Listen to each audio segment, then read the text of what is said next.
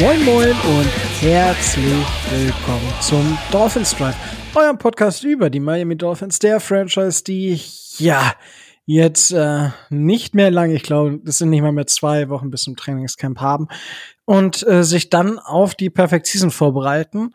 Ähm, wir haben schon wieder diese Zeit des Jahres. Es ist der letzte Monat ohne Football. Ja, also in, ich glaube, drei, vier Wochen ist es äh, Hall of Fame Game. Also es geht schon wieder los, Leute. Es geht wieder los. Es ist eine heiße Zeit zumindest, äh, wenn es auf die Vorbereitung der Football-Saison losgeht. Äh, ähm, ja, in jedem Fall heißt es, wenn es heißt, äh, wow, Dolphins Drive, dann äh, heißt das Ganze, ich mach das, dann heißt das natürlich, ich mache den ganzen Bums hier nicht alleine, so bumm, fertig aus.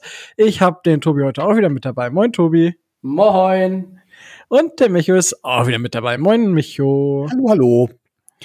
Ja, und äh, aber äh, ja, bis auf ein paar, ich sag mal, ähm, Wehwehchen auf äh, Instagram oder solchen Geschichten von dem einen oder anderen Spieler ähm, gibt es aktuell keine wirklichen News. Ich denke, auf Sherman müssen wir jetzt auch nicht eingehen. Ähm, und ja, also es gibt tatsächlich keine News und das heißt, wir müssen uns immer so thementechnisch so ein bisschen was aus den Finger saugen. Und wir haben uns heute mal überlegt, dass wir so ein bisschen über die Wide Receiver sprechen. Also gar nicht erst direkt im Detail über die Dolphins Wide Receiver, das haben wir schon immer mal wieder gemacht und das ist ja auch ein unheimlich interessantes Korb, was wir da bis jetzt haben. Und es ist ja wirklich fraglich, wer das Ganze überlebt. Ja?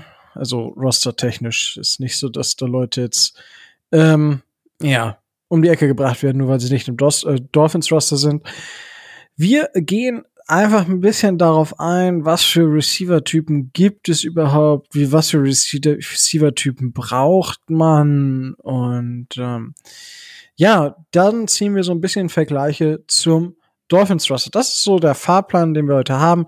Ich habe am Anfang gesagt, vielleicht werden es heute keine zwei Stunden. Also ich werde die Leute, äh, gut, die Leute haben es ja schon gesehen, weil man sieht ja, wie lange der Podcast ist. Ähm, schauen wir mal ohne News direkt ins Thema rein. Und äh, ja, Micho, ähm, also es gibt ja die äh, altbekannte Nummer eins, Nummer zwei, Nummer drei Receiver.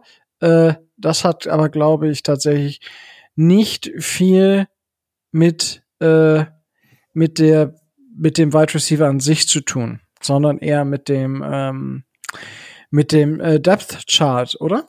Ja, genau. Also Nummer eins, Nummer zwei, Nummer drei, ja, mit dem Depth Chart, beziehungsweise tatsächlich, ähm, äh, wer bekommt die meisten Targets, wer macht in der Regel die meisten Yards, wer ist das Haupttarget von dem Quarterback und auch wen wird dementsprechend der gegnerische Number One Cornerback, der beste gegnerische Passverteidiger angesetzt. Das ist eigentlich eher so die Nummer, was ist, was ist Nummer eins, Nummer zwei, Nummer drei. Ähm, selten stehen auch eins, zwei und drei gemeinsam auf dem Platz sondern oftmals hat man ja, dass dann die eins, die vier und die drei oder so auf dem Platz steht und dann die zwei, die drei und die und die fünf oder so. Also ähm, das ist tatsächlich sagt auch noch nicht mal mein, in meinen Augen noch nicht mal unbedingt was über die Qualität aus, weil da halt eben, aber da kommen wir ja gleich zu, noch viel mehr zusammengehört bei so einer Roster-Zusammenstellung. Muss ja aufs Playbook und so weiter abgestimmt sein, wen man da gerade auf den Platz lässt. Das ist richtig. Ähm, ja, ich meine, es gibt ja verschiedenste Bezeichnungen für Wide Receiver. Ich denke, die ähm, bekannteste ähm, dürfte sein XYZ, also XYZ Receiver. Aber da gibt's ja dann auch immer noch andere Kurzbezeichnungen, SI, ähm, Sixpack, SB, SR. Es gibt so viele verschiedene Bezeichnungen, aber ich denke, inzwischen haben sich XYZ so ein bisschen durchgesetzt und ähm, wofür steht denn XYZ und warum heißen die überhaupt XYZ, Micho? Ja, oh, das Ganze, ähm, das, das, das, das, das kommt, ja, das ist verdammt lang her. Also das Ganze ist ja da, ähm, ähm, das ursprünglich hatte man mit wenig Receivern gespielt oder mit so gut wie gar keinen Receivern.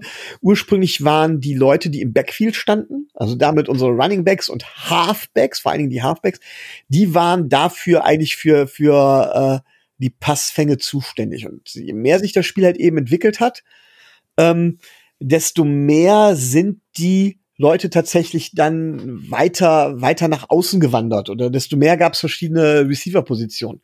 Und tatsächlich ist ja eigentlich immer noch die Base-Formation, dass man nur mit zwei Outside-Receivern spielt, also mit einem, das ist der, der X- und der Z-Receiver und der Y-Receiver, ja, das ist eigentlich der Tight End gewesen, der an der Line of Scrimmage steht. Und der Unterschied zwischen dem X und dem Z-Receiver ist eigentlich nur, dass der Z-Receiver etwas weiter von der Line of Scrimmage wegsteht, weil das halt eben muss, weil die anderen halt eben dementsprechend, ähm, ja, ähm, ja, weil, weil die es regeltechnisch halt müssen. Sie müssen ja an der Line of Scrimmage stehen. Du brauchst eine genaue Anzahl, die da steht halt eben.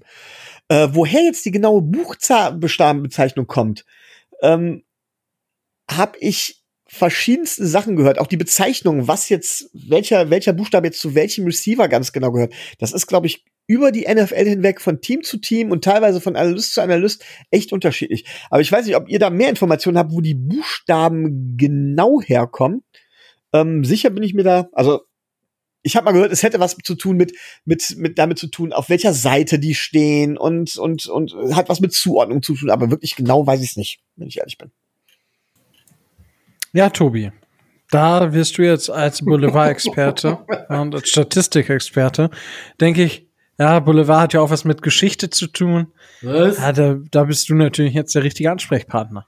Äh, Die genaue Herkunft äh, dieser Bezeichnung XYZ Receiver, äh, Receiver habe ich äh, tatsächlich äh, nicht finden können. Ich hatte mich da mal äh, umgesehen. Ähm, ich hatte mich da mit einem unserer Hörer, mit dem, mit dem Jörg, schon vor einigen Wochen drüber unterhalten, der, ich glaube, gerade vom Madden zocken kam und mir ein paar Fragen gestellt hat über äh, die, die verschiedenen Routen, den sogenannten Route Tree, wie das alles so funktioniert. Und ich hatte mir das mal angeguckt, aber ähm, ich habe selbst beim großartigen Adrian Franke in seinem Buch dazu jetzt nichts gefunden, wo das Ganze tatsächlich ursprünglich herkommt. Ich denke, das wird sich einfach irgendwer dann ausgedacht und dann irgendwie eingebürgert haben, weil man es äh, sich einfacher merken kann.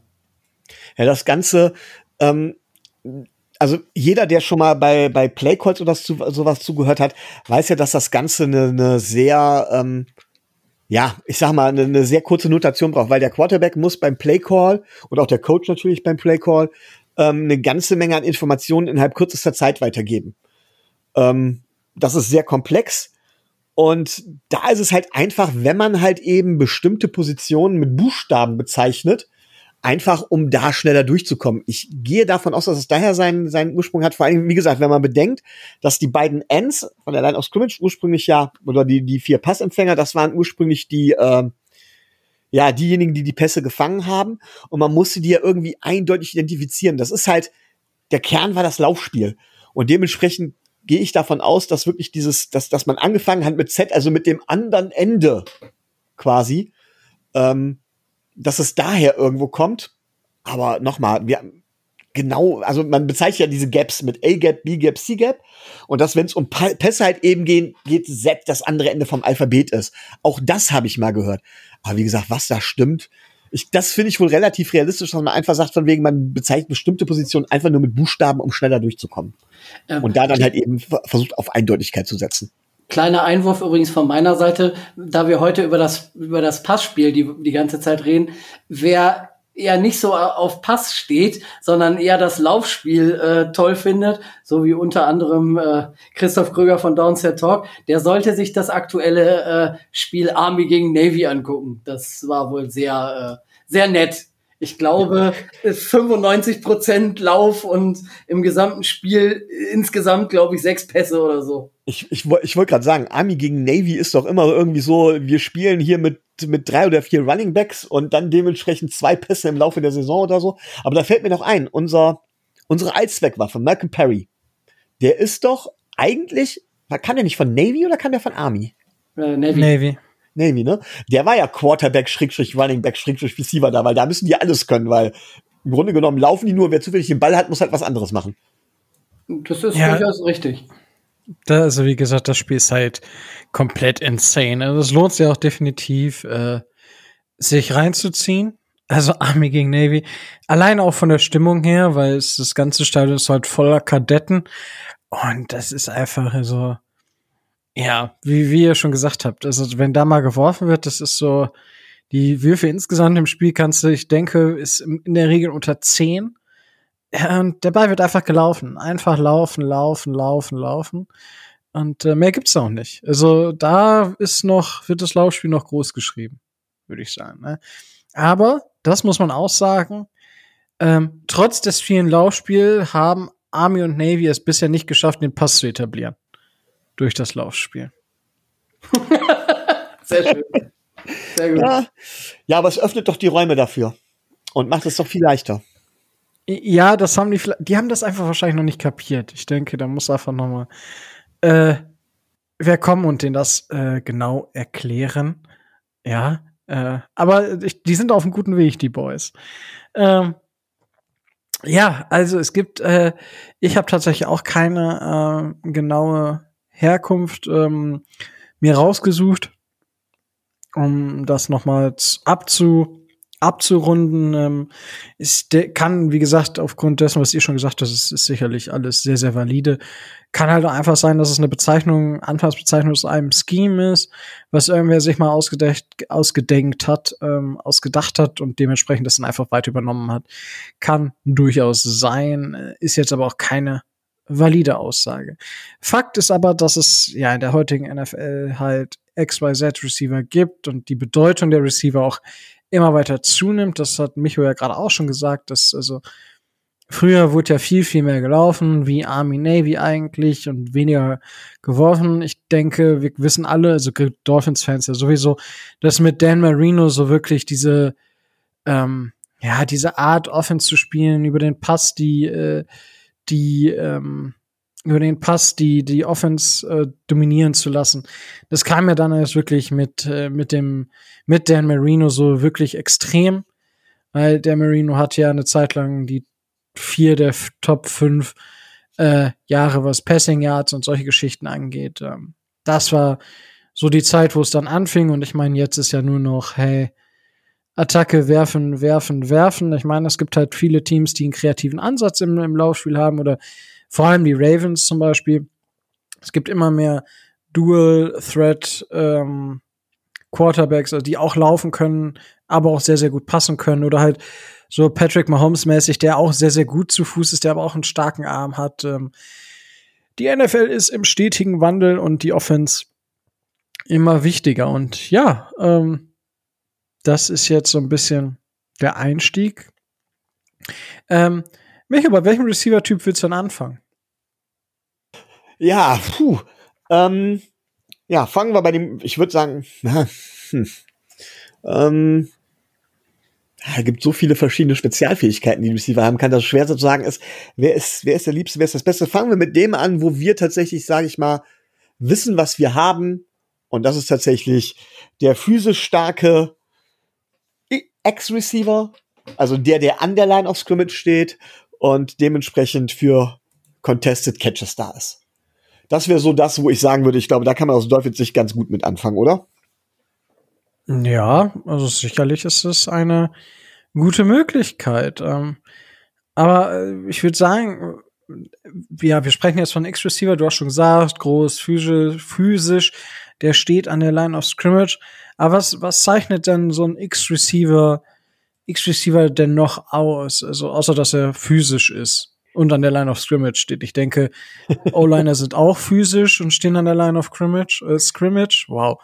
Heute ist aber auch Mundsalat bei mir. Ähm, ja. Äh, was, was muss so ein X-Receiver noch können? Ist das die automatische Nummer eins im Team?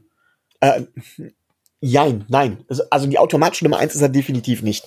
Das hängt tatsächlich auch viel vom Spielsystem ab oder so. Ich habe jetzt einfach mal übergangen, ohne dass du irgendjemand ansprichst, und habe einfach mal das Wort an mich, äh, an mich gerissen. Keine Ahnung, war das jetzt richtig?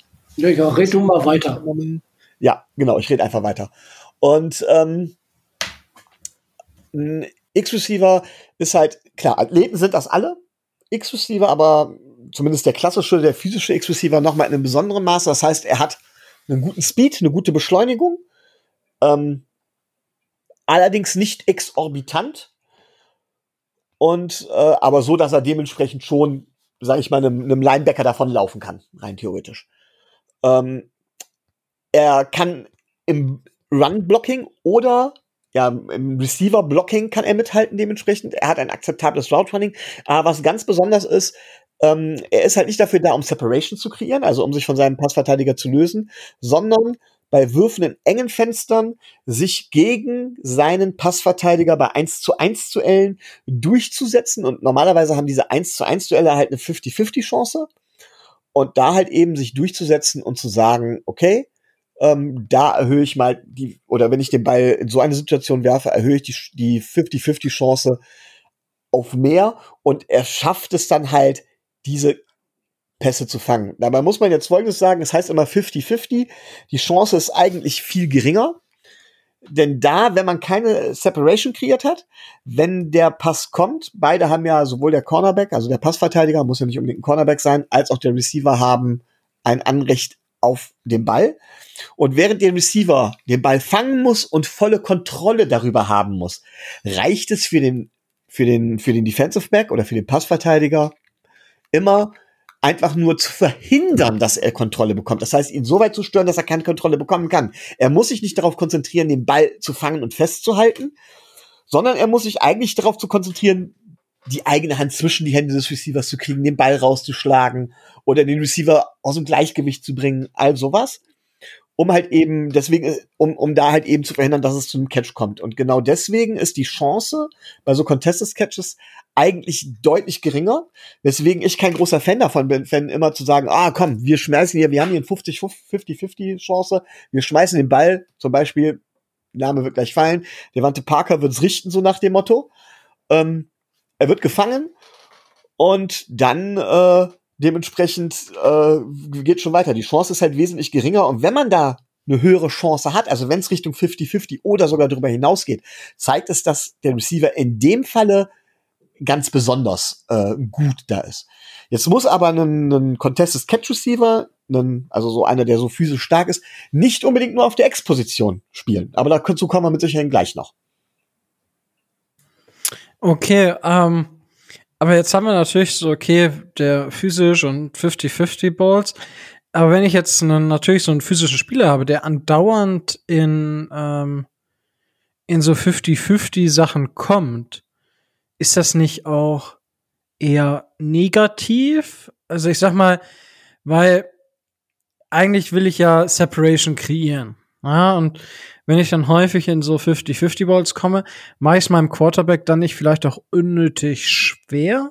Also es ist ja, wirkt für mich immer so, ähm, weil das ist ja immer so das andere Argument. So klar, 50-50 Balls und der ist physisch und der setzt sich ähm, da gegen seine Spieler, gegen seine Gegner durch, äh, weil er halt hochkommt, whatever. Ah ja, aber also sollte er nicht eigentlich nicht genau nicht in diese Situation kommen? Das ist so ein bisschen die Frage, die ich mich immer stelle. Ähm, ja, Micho. Ja, also natürlich. Am besten ist es, wenn, äh, wenn man den Ball unbehelligt fangen kann. Das ist am allertollsten. Äh, wenn ich Receiver wäre, hätte ich das auch am liebsten. Ähm, liegt aber vielleicht auch daran, dass ich eher haue, lieber haue, als gehauen zu werden. Also ich habe da nicht, ich hab's, hab's nicht so mit Schlägen. Ich werde nicht gerne geschlagen. Ähm, tatsächlich, ja, aber das ist nun mal nicht der Optimalfall. Das heißt aber nicht, dass ein, dass ein äh, Contested Catch Receiver oder so ein X-Receiver dementsprechend, dass der nur diese Catches macht. Er beherrscht ja auch die anderen Sachen. Seine herausragende Eigenschaft ist halt nur, dass er eine größere Chance bei Contested Catches hat als andere Receiver-Typen. Das heißt von wegen, er kann genauso ein Route Running machen, ähm, er kann genauso äh, dementsprechend, äh, wie heißt es, einen gewissen Speed aufbauen und so weiter. Er kann vor allen Dingen, wie gesagt, er kann ja auch noch blocken, ist ein guter und Supporting Player in der Beziehung auch noch durch seine Physis. Also ähm, kann gegen verschiedene Spielsysteme eingesetzt werden. Also zum Beispiel äh, auch gegen, ähm, gegen Press Coverage, also etwas, wo, wo, wo am Release gehindert wird. Er kann sich mit seiner Physis halt dementsprechend auch durchsetzen. So ein klasses Beispiel wäre zum Beispiel so ein Megatron damals gewesen bei den, bei den, bei den Lions. Ähm, oder man redet heute von DK Metcalf, den ich noch nicht ganz in der Art und Weise sehe, aber genau das ist das vor allen Dingen. Mit, mit, mit der puren Physis und dazu gehört halt eben auch ein gewisser Speed, ähm, ganz einfach seine Receiver oder seine, seine, seine, seine, seine Passverteidiger, die direkten Gegenspieler dominieren. Aber es ist halt nicht das Einzige, was sie machen. Ne? Ja, die, ähm, die Diskussion mit DK Metcalf und Calvin Johnson, also Megatron halt, ähm, ja, die ist sehr, sehr interessant. Also es ist ja, DK Metcalf hat ja quasi ein ähnliches Problem gehabt wie ähm, Johnson auch, als er aus dem College kam. Und zwar sind es diese ähm, ja, Begrenztheit, wenn man es so sagen möchte. Also die Route Trees, du hast ihn ja schon angesprochen, es gibt so viele verschiedene Routen. Und ähm, Johnson war zu Beginn seiner Karriere auch sehr beschränkt auf zwei, drei Routen. Die konnte er sehr, sehr gut. Da war er wirklich sehr gut, aber ist ja eigentlich, eigentlich nicht, nicht gut, wenn du nur zwei Routen gut laufen kannst und der Rest ist halt weit unterdurchschnittlich. Aber aufgrund seiner körperlichen Voraussetzungen, seiner Physis und seinem Talent am Ball hat er halt Jahr für Jahr immer ein, zwei, drei Routen mehr gelernt und war am Ende einfach zwischenzeitlich der beste Receiver der NFL. Und ähnlich ist es bei DK Metcalf halt auch. Der kam aus dem College, war unheimlich roh, ein, zwei, drei Routen konnte er wirklich gut und hat sich jetzt auch immer weiterentwickelt. Ne? Ich meine, er ich bekomme immer weniger Videos, dass er sich zufällig in der Öffentlichkeit entkleidet. Ähm, vielleicht ist das auch positiv. Dann konzentriert er sich mehr auf Football.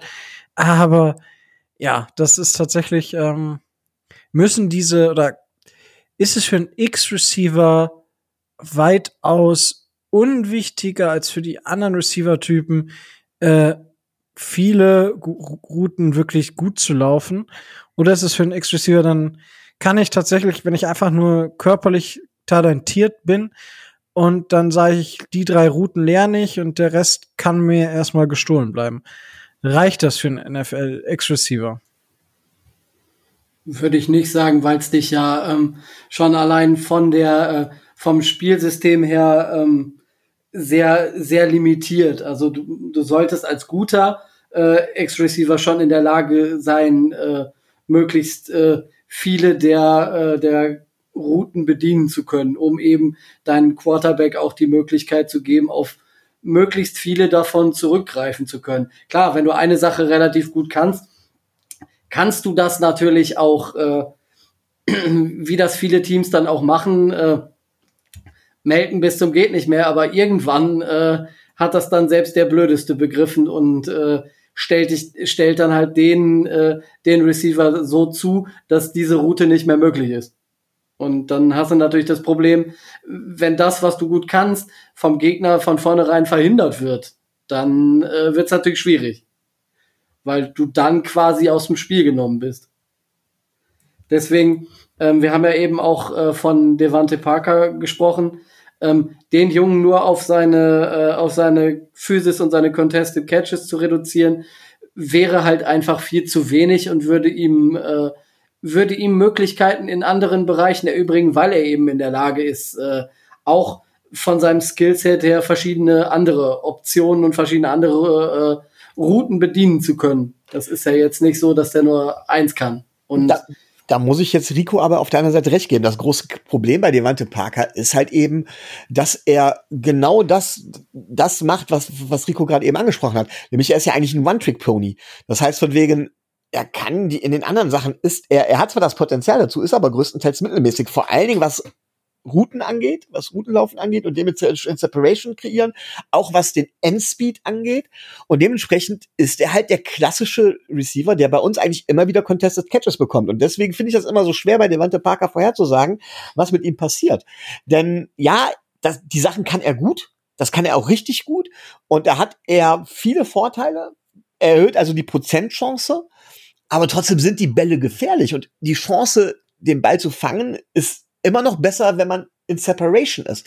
Natürlich, wenn der Quarterback jetzt Druck bekommt oder sowas, wie wir das bei unserer O-Line-Nummer erwarten müssen, haben die Receiver auch nicht so viel Zeit, sich dementsprechend freizulaufen und dementsprechend die Routen zu kriegen. Umso wichtiger ist es dann in engen Fenstern auch halt eben Contested Catcher fangen, äh, con Contested Catches machen zu können, so rum. Aber letztendlich ist doch genau das das Problem von Devante Parker gewesen. Und deswegen ist er auch so inkonstant eigentlich. Er war jetzt nicht, nicht ein Muster an, an Konstanz, was die Zahlen angeht. Oder sehe ich das falsch, Tobi?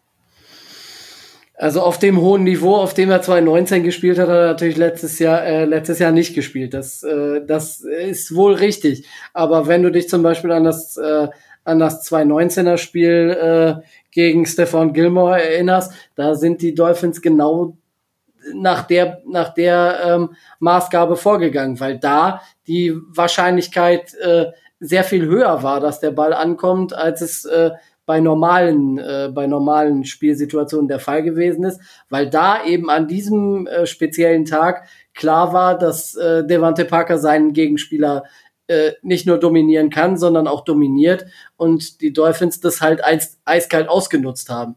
Nichtsdestotrotz hat das ja auch dazu geführt, dass äh, gewisse andere ähm, Möglichkeiten oder Optionen dann frei waren, weil jeder dann äh, und auch die Patriots dann in der Defensive davon ausgegangen waren, dass ein Ball auf Devante Parker kommt und andere Spieler dann ihre Freiheiten bekommen haben, um äh, eben dann diese Bälle fangen zu können. Und ich denke, das wird, wenn wir gleich auf die Dolphins eingehen, auch das Ziel dieser Saison sein, dass man eben durch die ähm, nicht durch die Konzentration auf einen Spielertyp, sondern dass man versucht, möglichst viele verschiedene Receiver-Typen auf den Platz zu stellen, möglichst viele verschiedene offensive Systeme und offensive Routen laufen zu können, eben den Gegner dadurch nicht die Möglichkeit gibt, ausrechenbar zu sein.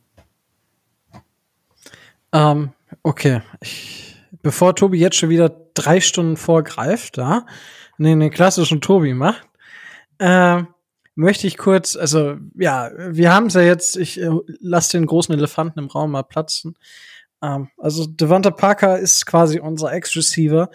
Wem es noch nicht aufgefallen ist, dem sei es jetzt einfach mal so gesagt. Ähm, aber was ich mal noch sagen zum Vergleich letztes Jahr und das äh, letzte Saison und die Saison davor. Ähm, das Problem, oder was heißt das Problem? Also, er wurde einfach anders eingesetzt, ja. Äh, Devante Parker hatte letzte Saison seinen schlechtesten A-Dot-Wert, also A-Dot Average Depth of Target also durchschnittliche Tiefe, auf der er angeworfen wurde. Er war in seiner Rookie-Saison 15,9 Yards und die war letzte Saison oder vorletzte Saison 14,7 und in der letzten Saison bei 10,7. Das sind vier Yards pro Target weniger. Ja, und er hat nachher bei Yards per Reception 4,1 Yards weniger gehabt. Also es deckt sich ungefähr. Ähm, von daher, da, da sieht man einfach, er wurde ein bisschen anders eingesetzt. Dolphins haben den Ball schneller zu ihren Receivern gebracht äh, als 2019. Das hat man ja auch gesehen an den Werten, wie schnell ähm, Tour und wie schnell Fitzy die Bälle losgeworden sind. Aber gleichzeitig hat er natürlich auch äh, ja, 19 Targets weniger gesehen. Ähm, das muss man fairerweise auch dazu sagen. Ähm, ja, Tobi hat schon angesprochen, die Contested Catches. Und das ist halt das, was letztes Jahr und vorletztes Jahr ähm, extrem war bei Devante Parker. Ähm, ich weiß gar nicht, Tobi, wann ist Jarvis Landry zu den Browns gegangen? Äh, ich glaube, der vor, also wenn man die abge abgelaufene Saison jetzt dazu rechnet, ich glaube vor zwei oder vor drei Saisons. Ich bin mir jetzt nicht ganz sicher, ich meine vor zwei. Okay, das würde nämlich von den Zahlen her Sinn Ach, ergeben. Also hat er 2018 noch für die Dolphins gespielt, das wäre die Frage. Es sieht tatsächlich, ähm, wenn man sich die Zahlen anguckt, so ein, huch, so ein, äh, so ein bisschen nämlich so aus, weil da ist halt der Sprung von Devante Parker ähm, und da ist auch die Contested Catch Rate einfach extrem hoch geworden. Ja, also, wenn man sich das anguckt, dass er, ja, 2017, nee, eigentlich will ich gerade was, das, ich, das Problem ist, jetzt ist, ist halt clever von mir. Devante Packard war 2018 einfach auch lange verletzt. Das heißt, die Contested Catches, die er hatte, sind hochgerechnet genauso viele. Äh, er hatte, also letzte Saison hatte er 35 Targets auf Contested, davor 39, davor das Jahr 10. Äh, Da hat er auch weniger als die Hälfte der Targets überhaupt gesehen und davor das Jahr 31. Ähm, hat aber letztes äh, Jahr von den 35 Targets 21 äh, Contested Catches gefangen. Das sind die meisten in der NFL. Und er gehört zu den Contested Targets tatsächlich auch zu den Top 3. Ähm, Nummer 1 ist Allen Robinson mit 49 Contested Targets. Also das ist halt absurd hoch. Absurd hoch. Danach AJ Green mit 41 und dann kommt Devonta Parker und T. Higgins mit je 35 und Devonta Parkers mit 21 Contested Catches, der mit den meisten Contested Catches. Aber Micho, du möchtest da noch was zu sagen. Ja, beziehungsweise ich, ich würde die Diskussion gern tatsächlich noch mal ganz kurz weiterführen, beziehungsweise würde euch dazu was fragen. Und ich erwarte natürlich, da ich ja nicht der Zahlenmensch bin, dass ihr mich da mit Statistiken widerlegt oder halt eben belegt. Ähm, und zwar geht es um Folgendes. Ihr seid ja von wegen, dass Devante Parker eigentlich erst richtig stark wurde, als auch seine, als seine Contested Catch Rate nach oben gegangen ist. Und das ist ja, glaube ich, das Problem, weil die anderen Sachen, da ist er vielleicht Durchschnitt. Ich sage nicht, dass er die nicht kann, aber da ist er maximal Durchschnitt. Da wäre er halt eben kein Number One Receiver, was er ja im Moment bei uns ist, sondern wie gesagt, ähm, da wäre auch kein Spieler, der seine 5 Millionen kriegen würde pro Saison oder sowas. Er wird wahrscheinlich weniger kriegen. Das, was halt sein herausstechendes Merkmal ist, und das müssten doch eigentlich Stats dann auch zeigen, sind halt eben die Contested Catches, was ihn auch von den anderen abhebt. Denn was bleibt von Levanta Parker übrig, wenn man die Contested Catches halt eben wegnimmt? Und das haben wir, zum Beispiel als Jarvis Landry, noch bei uns gespielt hat, doch deutlich gesehen, nämlich wesentlich weniger Output. Wenig, wesentlich unproduktiver und dementsprechend auch bei weitem nicht so, ja, ähm, ja, nicht produktiv, nicht so wertvoll. Oder sehe ich das falsch? Ihr habt, ihr habt die Zahlen, ihr könnt mir dazu was mit Sicherheit, könnt mich bestätigen oder widerlegen.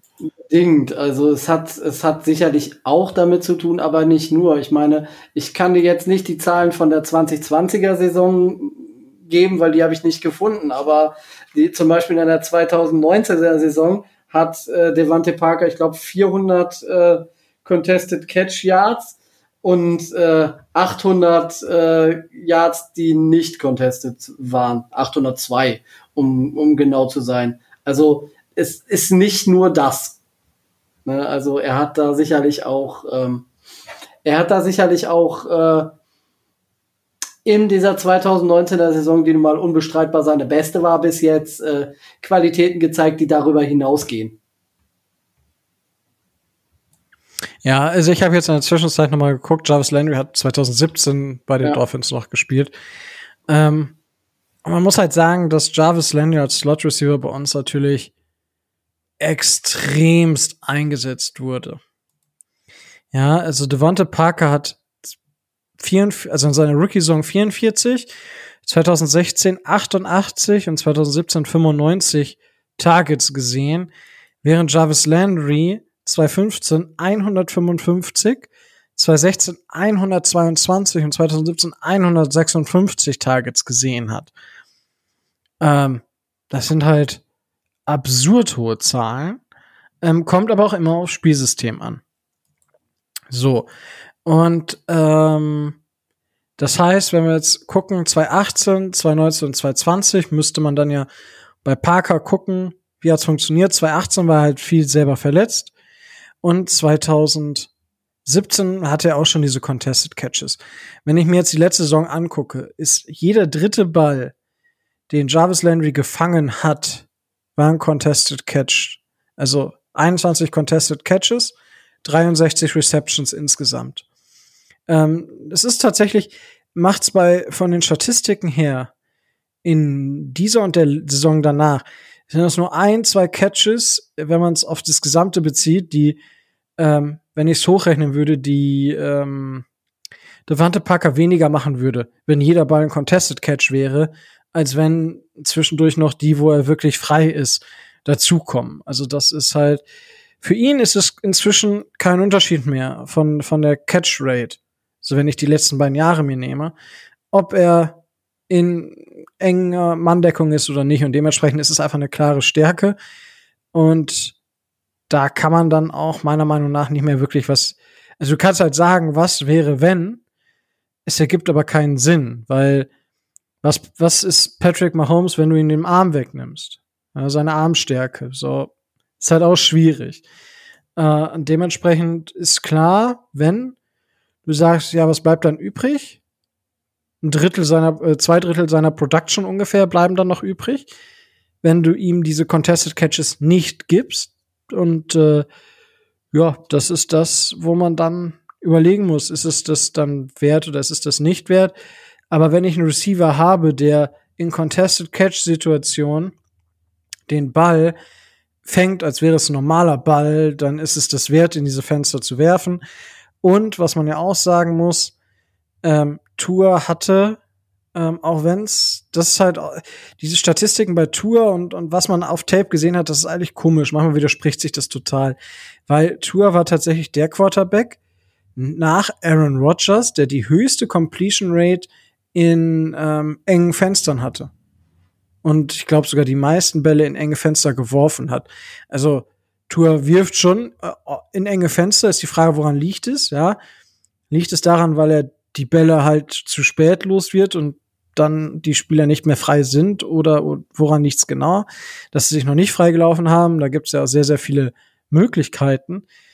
Aber äh, wenn ich sehe, dass mein Wide Receiver, ja gut, der ist halt, der ist in enger Manndeckung, aber ob ich den, ob der jetzt in enger Manndeckung ist oder nicht, ich meine, das hat äh, Parker ja auch schon gezeigt, dass er auch gegen MVP-Player, ähm, ja, die mal eben auch über 100 Yards kosten kann, glaube ich, die waren's gegen Gilmore in seiner MVP-Saison, das Spiel, was den Patriots nachher die Beiweek versaut hat, was dann dazu geführt hat, dass sie schnell aus den Playoffs rausgeflogen sind.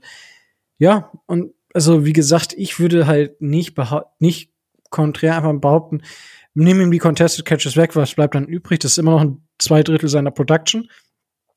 Das sind immer noch über 500 Yards mindestens in, in, in der Saison, ja. Und äh, von daher, äh, ja, weiß ich nicht. Also für mich ist das jetzt nicht so, wo ich sage, darauf würde ich ihn reduzieren. Es ist einfach, seine prägnanteste Eigenschaft. Ich glaube, das trifft es ganz gut. Ähm, ja, ich weiß nicht, Micho beantwortet das seine Frage, ähm, die mit teilweise mit Zahlen untermauert ist. Ja, gut, es, es beantwortet es ist zumindest teilweise. Also ich wollte damit auch nicht sagen, dass Devante Parker ein schlechter Receiver ist oder sowas. Ich wollte damit nur herausstellen, dass er halt eben, dass halt eben dieses mit den Contested Catches, dass das halt sein herausragender Skill ist, weswegen man ihn auch in die Reihe von Contested Catch Receivern ähm, setzen muss ganz klar, warum man ihn auch mit, mit Contested, anderen Contested Catch Receivern vergleichen muss.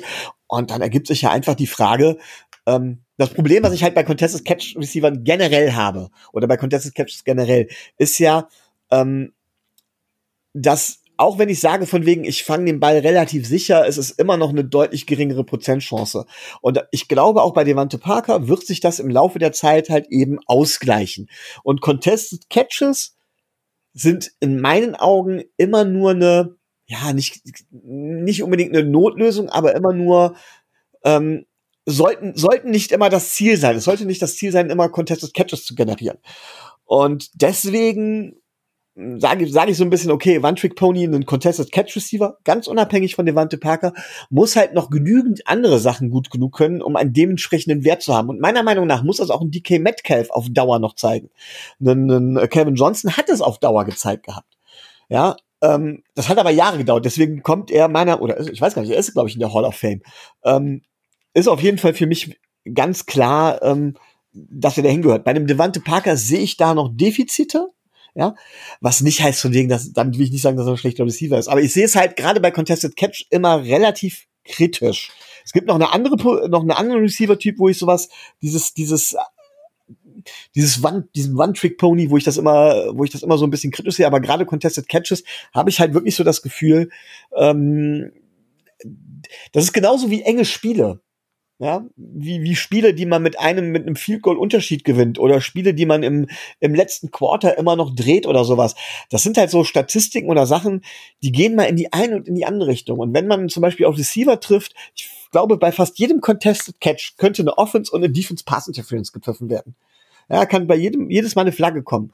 Und, ähm, dann beschwert man sich, wenn man bei dem Contested Catch plötzlich eine, äh, eine Offense, Offense PI bekommt. Ja, wenn ich das Risiko eines Contested Catches eingehe, dann habe ich auch immer das Risiko, dass ich diese Flagge halt eben bekomme.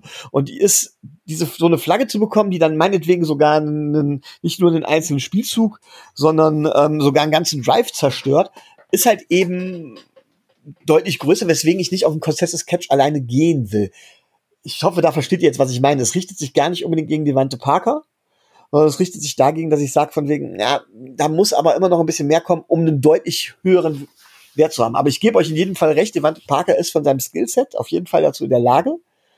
Ähm, und er ist halt auch ganz klar unser Nummer 1 Receiver. Das muss man auch ganz klar sagen. Trotz, trotz seiner Schwächen, die er hat, überwiegen da die Stärken. Ähm, ja, kurz DK Metcalf, damit wir das zumindest gerade gezogen haben.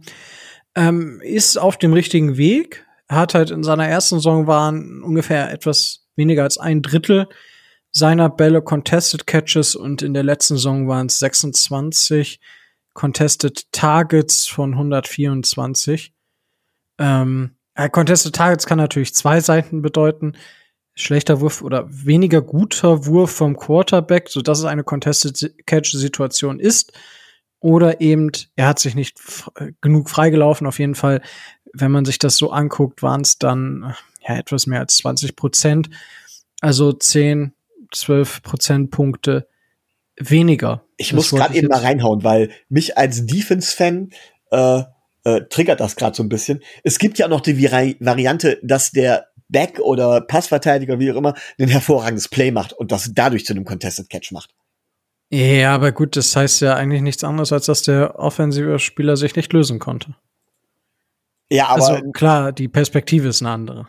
Ich wollte gerade sagen, du sagtest zum einen von wegen, er hat sich nicht, er hat sich nicht freilaufen können, oder äh, das hört sich so ein bisschen an wie nach dem Motto, er war zu dumm dazu, beziehungsweise nein, der gegnerische Spieler war einfach zu gut, um halt eben das, ne?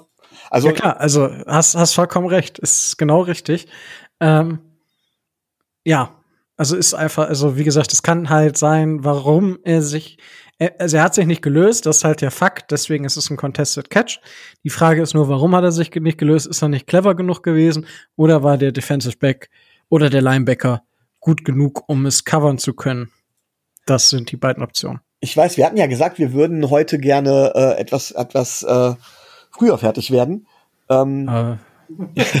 Sieht schlecht aus. Weil wir haben ja nicht so viele Themen ohne News. Ähm, trotz allem, okay.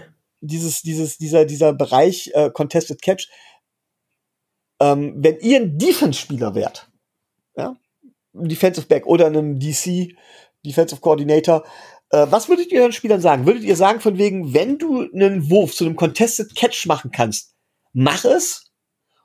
Oder würdet ihr sagen, nee, versuch auf jeden Fall ein Pass-Break-up. Also versuch auf jeden Fall äh, zu verhindern, dass der Ball ankommt, selbst wenn du da das Risiko eines Big Plays eingehst mit. Was würdet ihr sagen? Nimm das, nimm den Contested Catch oder geh das Risiko des Big Plays bei oder eben des Pass-Break-ups? Fangen wir mal an, Tobi. Das kannst du ja so generell gar nicht sagen. Also das ist ja. Oh, jetzt kommt. Oh, also hm, ich. Äh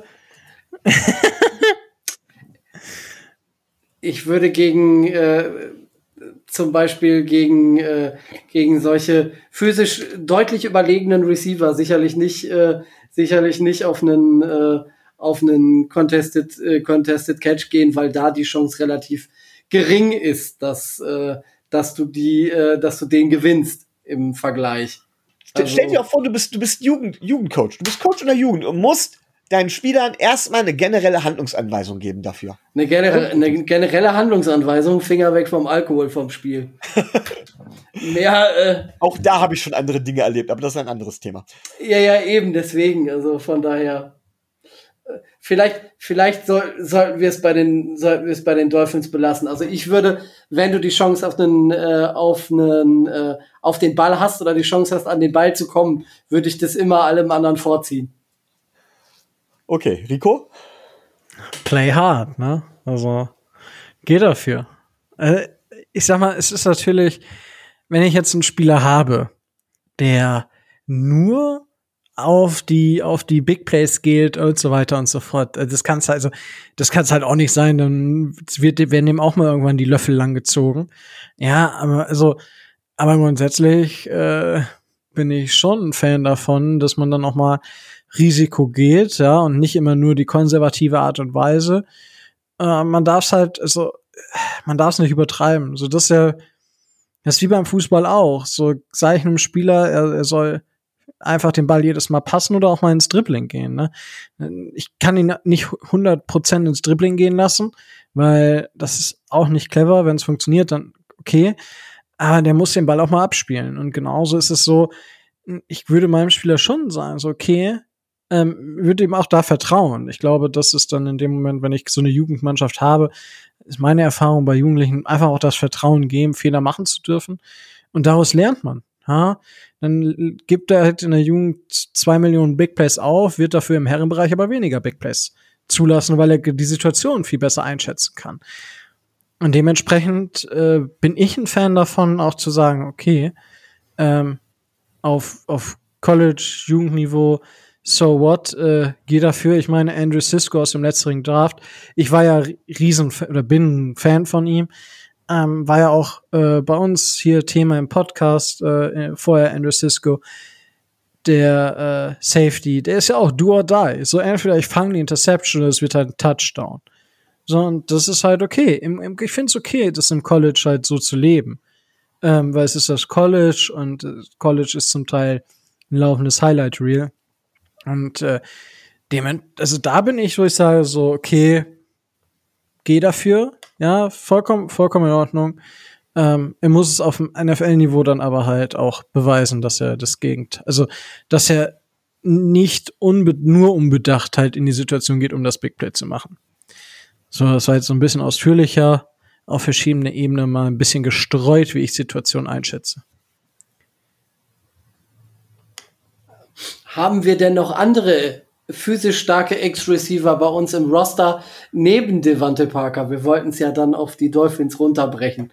Und wenn wir einen Namen schon haben, sollten wir uns vielleicht auch um die anderen kümmern. Haben wir noch andere Receiver? Andere physisch starke Receiver, die dieser Definition, die wir jetzt an Devante Parker festgemacht haben, ähnlich äh, festmachen könnten. Hm, also, ich würde schon sagen, ja, aber ich sag mal, unsere Ex-Receiver sind natürlich auch laufende Krankenwagen beziehungsweise der Kollege Schnürschuh, ja, Preston Williams, das ist halt einfach nur ein laufender Krankenwagen.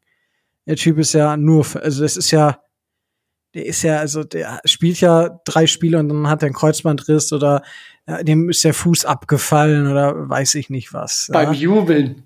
Ja, ist, ist, der ist ein geiler Spieler und ja, aber der muss halt gesund bleiben. Es ist ja, ich sag mal so, es viel, meckern viele Leute über Devante Parker dass der wenig gespielt, dass er halt nicht fit war und so. Ja, korrekt, der Typ hat aber auf dem Feld gestanden und hat zumindest ein bisschen was gemacht fürs Team. Preston Williams äh, ist die Saison danach immer ausgefallen. So, der hat halt maximal eine Saisonhälfte gespielt und dann war kaputt. Ja, Auto kommen so, ich machen so, Unfall. Ja, also das ist halt äh, nicht gut. Ja, der hat so viel Talent, der Bursche, aber der muss doch mal einfach gesund bleiben. Wenn er angeschlagen ist, okay, dann reduziert man seinen Workload ein bisschen. Aber wenn er komplett raus ist, kann er auch keinen Workload bekommen. Ähm, und äh, ja gut, Mac Collins ist, denke ich, dann äh, noch ein weiterer Spieler auf diesem physischen Niveau.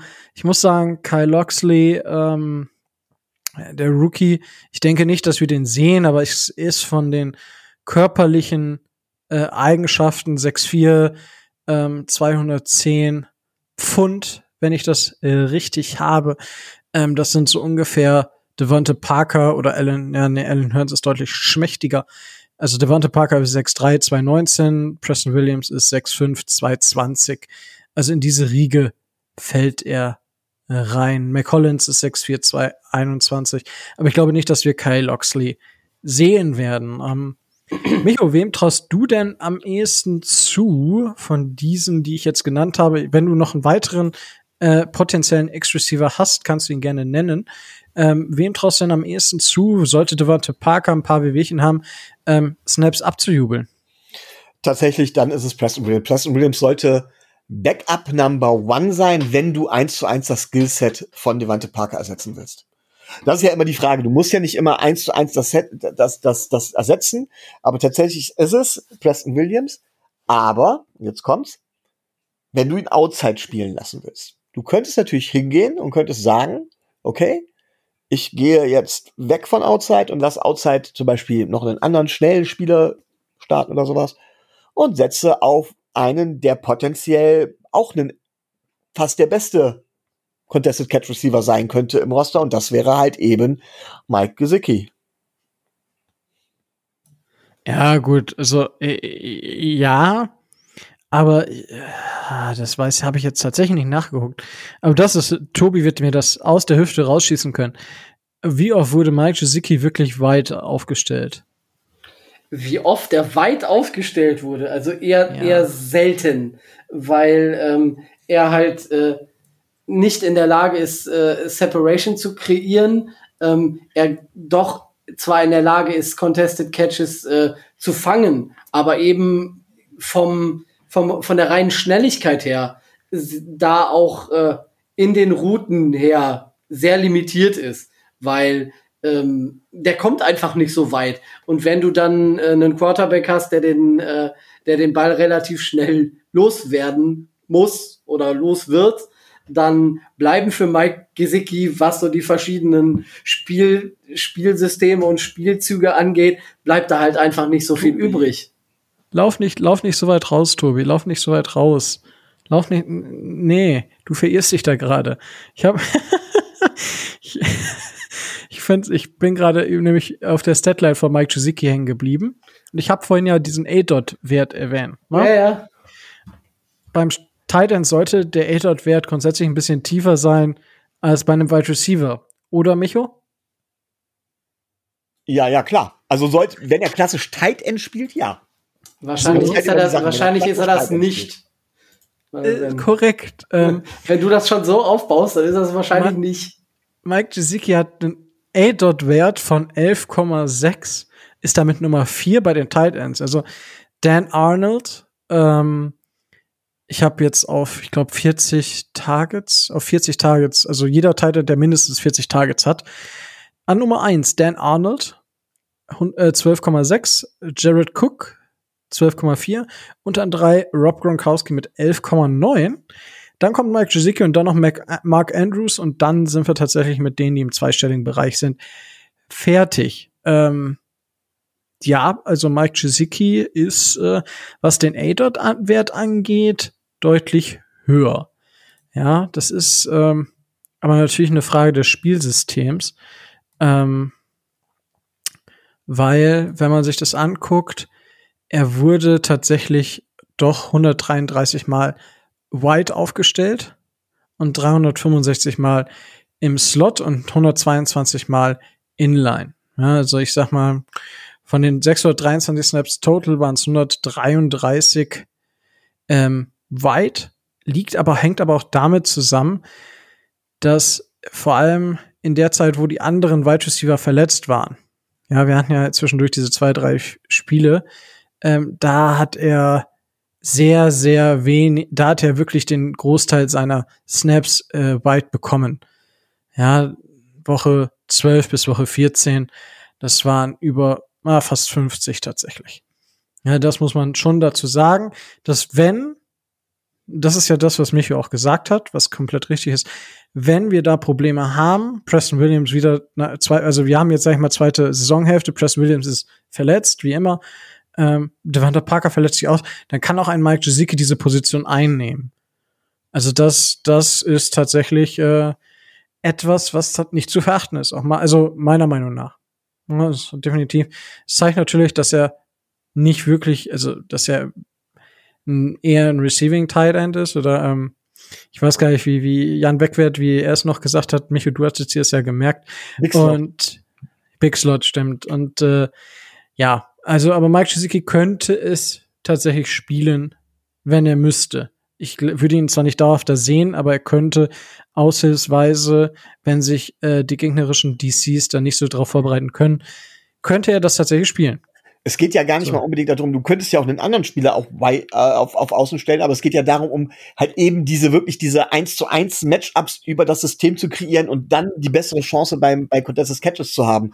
Und das kannst du halt eben auch machen. Das musst du ja nicht unbedingt auf der Position machen, die die Wante Parker hat. Also es ist gut, diese, diese Position auch im, im Spielsystem zu haben und auch die Möglichkeit im Spielsystem zu haben, aber sie ist ja nicht allein auf, auf auf äh, eine Position festgelegt. Und wenn du ihn dann zum Beispiel tatsächlich aus dem Slot heraus die Rolle des Contested Catch Empfängers spielen lässt und draußen zum Beispiel mit weiteren schnellen Spielern, ich will jetzt nicht zu viel, viel Rollen vorwegnehmen, wir haben ja noch andere Receiver Skillsets, ähm, äh, besetzt oder sowas, dann hast du ja trotzdem die Rolle des Contested Catch Receivers im Kader besetzt mit einem anderen Spieler, der jetzt noch nicht mal unbedingt ne, äh, klassisch kein klassischer Whiteout ist, aber du hast halt die Funktion mit drin, die Möglichkeit mit drin. Ja. Ähm, und ich würde sagen, du hast ja, also Tobi, kurz, du hattest die Frage ja gestellt bezüglich, ähm, wer das bei uns im Roster machen könnte. Ähm, haben wir deine Frage allumfassend beantwortet oder möchtest du dem noch etwas hinzufügen? Nee, ich denke, ich bin mit der, ähm, mit der Antwort bin ich ganz zufrieden. Schön, dass wir hier Tobis Fragen auch zu äh, seiner Glückseligkeit äh, beantworten können. Äh, Micho, dann gehen wir doch jetzt mal vom X-Receiver weg. Wir haben jetzt so ein bisschen kurz über den X-Receiver gesprochen. ganz gut. Ja, ganz kurz, Ja, kurz genau. umrissen, würde ich sagen. Ja. Äh, jetzt X, dann im Alphabet kommt als nächstes Y. Was hat es mit dem Y-Receiver auf sich? Ja, Y-Receiver ist eigentlich klassisch Inline gewesen, also klassischer Tight End. Ähm, wird in der Regel dann auch gerne mal äh, als Slot-Receiver gesehen. Ähm, wird also tatsächlich ist das meistens der Receiver Nummer drei, der halt mehr innen steht. Egal, ob man jetzt mit drei, drei Receiver-Set spielt. Und ich bin tatsächlich gerade ein bisschen überfragt, wie man, äh, welche, welchen Buchstaben ein vierter Receiver in vier Receiver-Sets bekommt.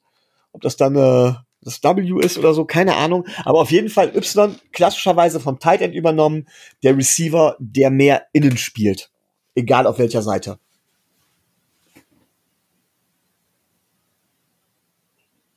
Ja, das, äh, ja, Ja. Ähm, der der vierte Receiver wird, ich habe das gerade hier nachgeschlagen übrigens, äh, mit F bezeichnet. F für Fourth. Das mag sein. Das äh, ist, äh, ist, ist entnommen aus äh, Herrn Frankes großartigen äh, American Football Buch. Ich habe so das Gefühl, dass äh, diese Buchstabenbezeichnung auch im American Football so eher historisch gewachsen ist, durch aus irgendwelchen Kleinigkeiten und nicht so ganz konsistent innerhalb der inneren Logik, aber mag auch nur ein Eindruck meinerseits sein. Hä, wieso? XYZF ist doch logisch. Klar, vollkommen, Entschuldigung, ich vergaß. Es gibt, es gibt ja nicht sowas wie Ä, Ö, Ü oder das scharfe S im Englischen. Ja, sonst hättest du vielleicht das, den XYZ und den R-Receiver. Oder, oder den afrikanischen Klicklaut. Wow. Wenn wir schon im Alphabet sind, dann äh, kommt das. Ja, gut, aber das ist als ja, nächstes. das ist ja eine ganz andere Sprache. To Tobi, kannst du uns den mal eben vormachen? Ich kann kenn den nicht. Das ist so mit dem. Ähm, ich kann das, weil ich, ja, weil ich ja in einem Bereich arbeite, in dem wir auch mit Umf zu tun hatten. Unbegleiteten minderjährigen Flüchtlingen, der hat mir das mal beigebracht. Ah, Der, der Ja, gute. komm. Ja, nee, das geht dann so, so in der, in der, in die Richtung, aber mit dem, mit dem Kehlkopf. Das kann ich jetzt natürlich nicht. Da ist der europäische Kehlkopf nicht für gebaut. Wurde mir erklärt. ach so, wir haben ja der- biologische Unterschiede. Das, das hört sich halt wie so ein, ne, wie so ein Klicken an. Ja, Krass. so ungefähr. Krass, und das, okay, cool. Ja, das ist, finde ich beeindruckend, wenn, also auf wie, auf was für verrückte Arten und Weisen man sich verständigen kann. Äh, unglaublich interessant. Ja. Ähm, jetzt haben wir das Rätsel aber auch gelöst. Äh, äh, das ist X, Y, Z und F Receiver dann beim vierten Receiver. Der F Receiver ist ähm, so das dazu. So jetzt, ähm, was muss denn so ein Y Receiver überhaupt können, Micho?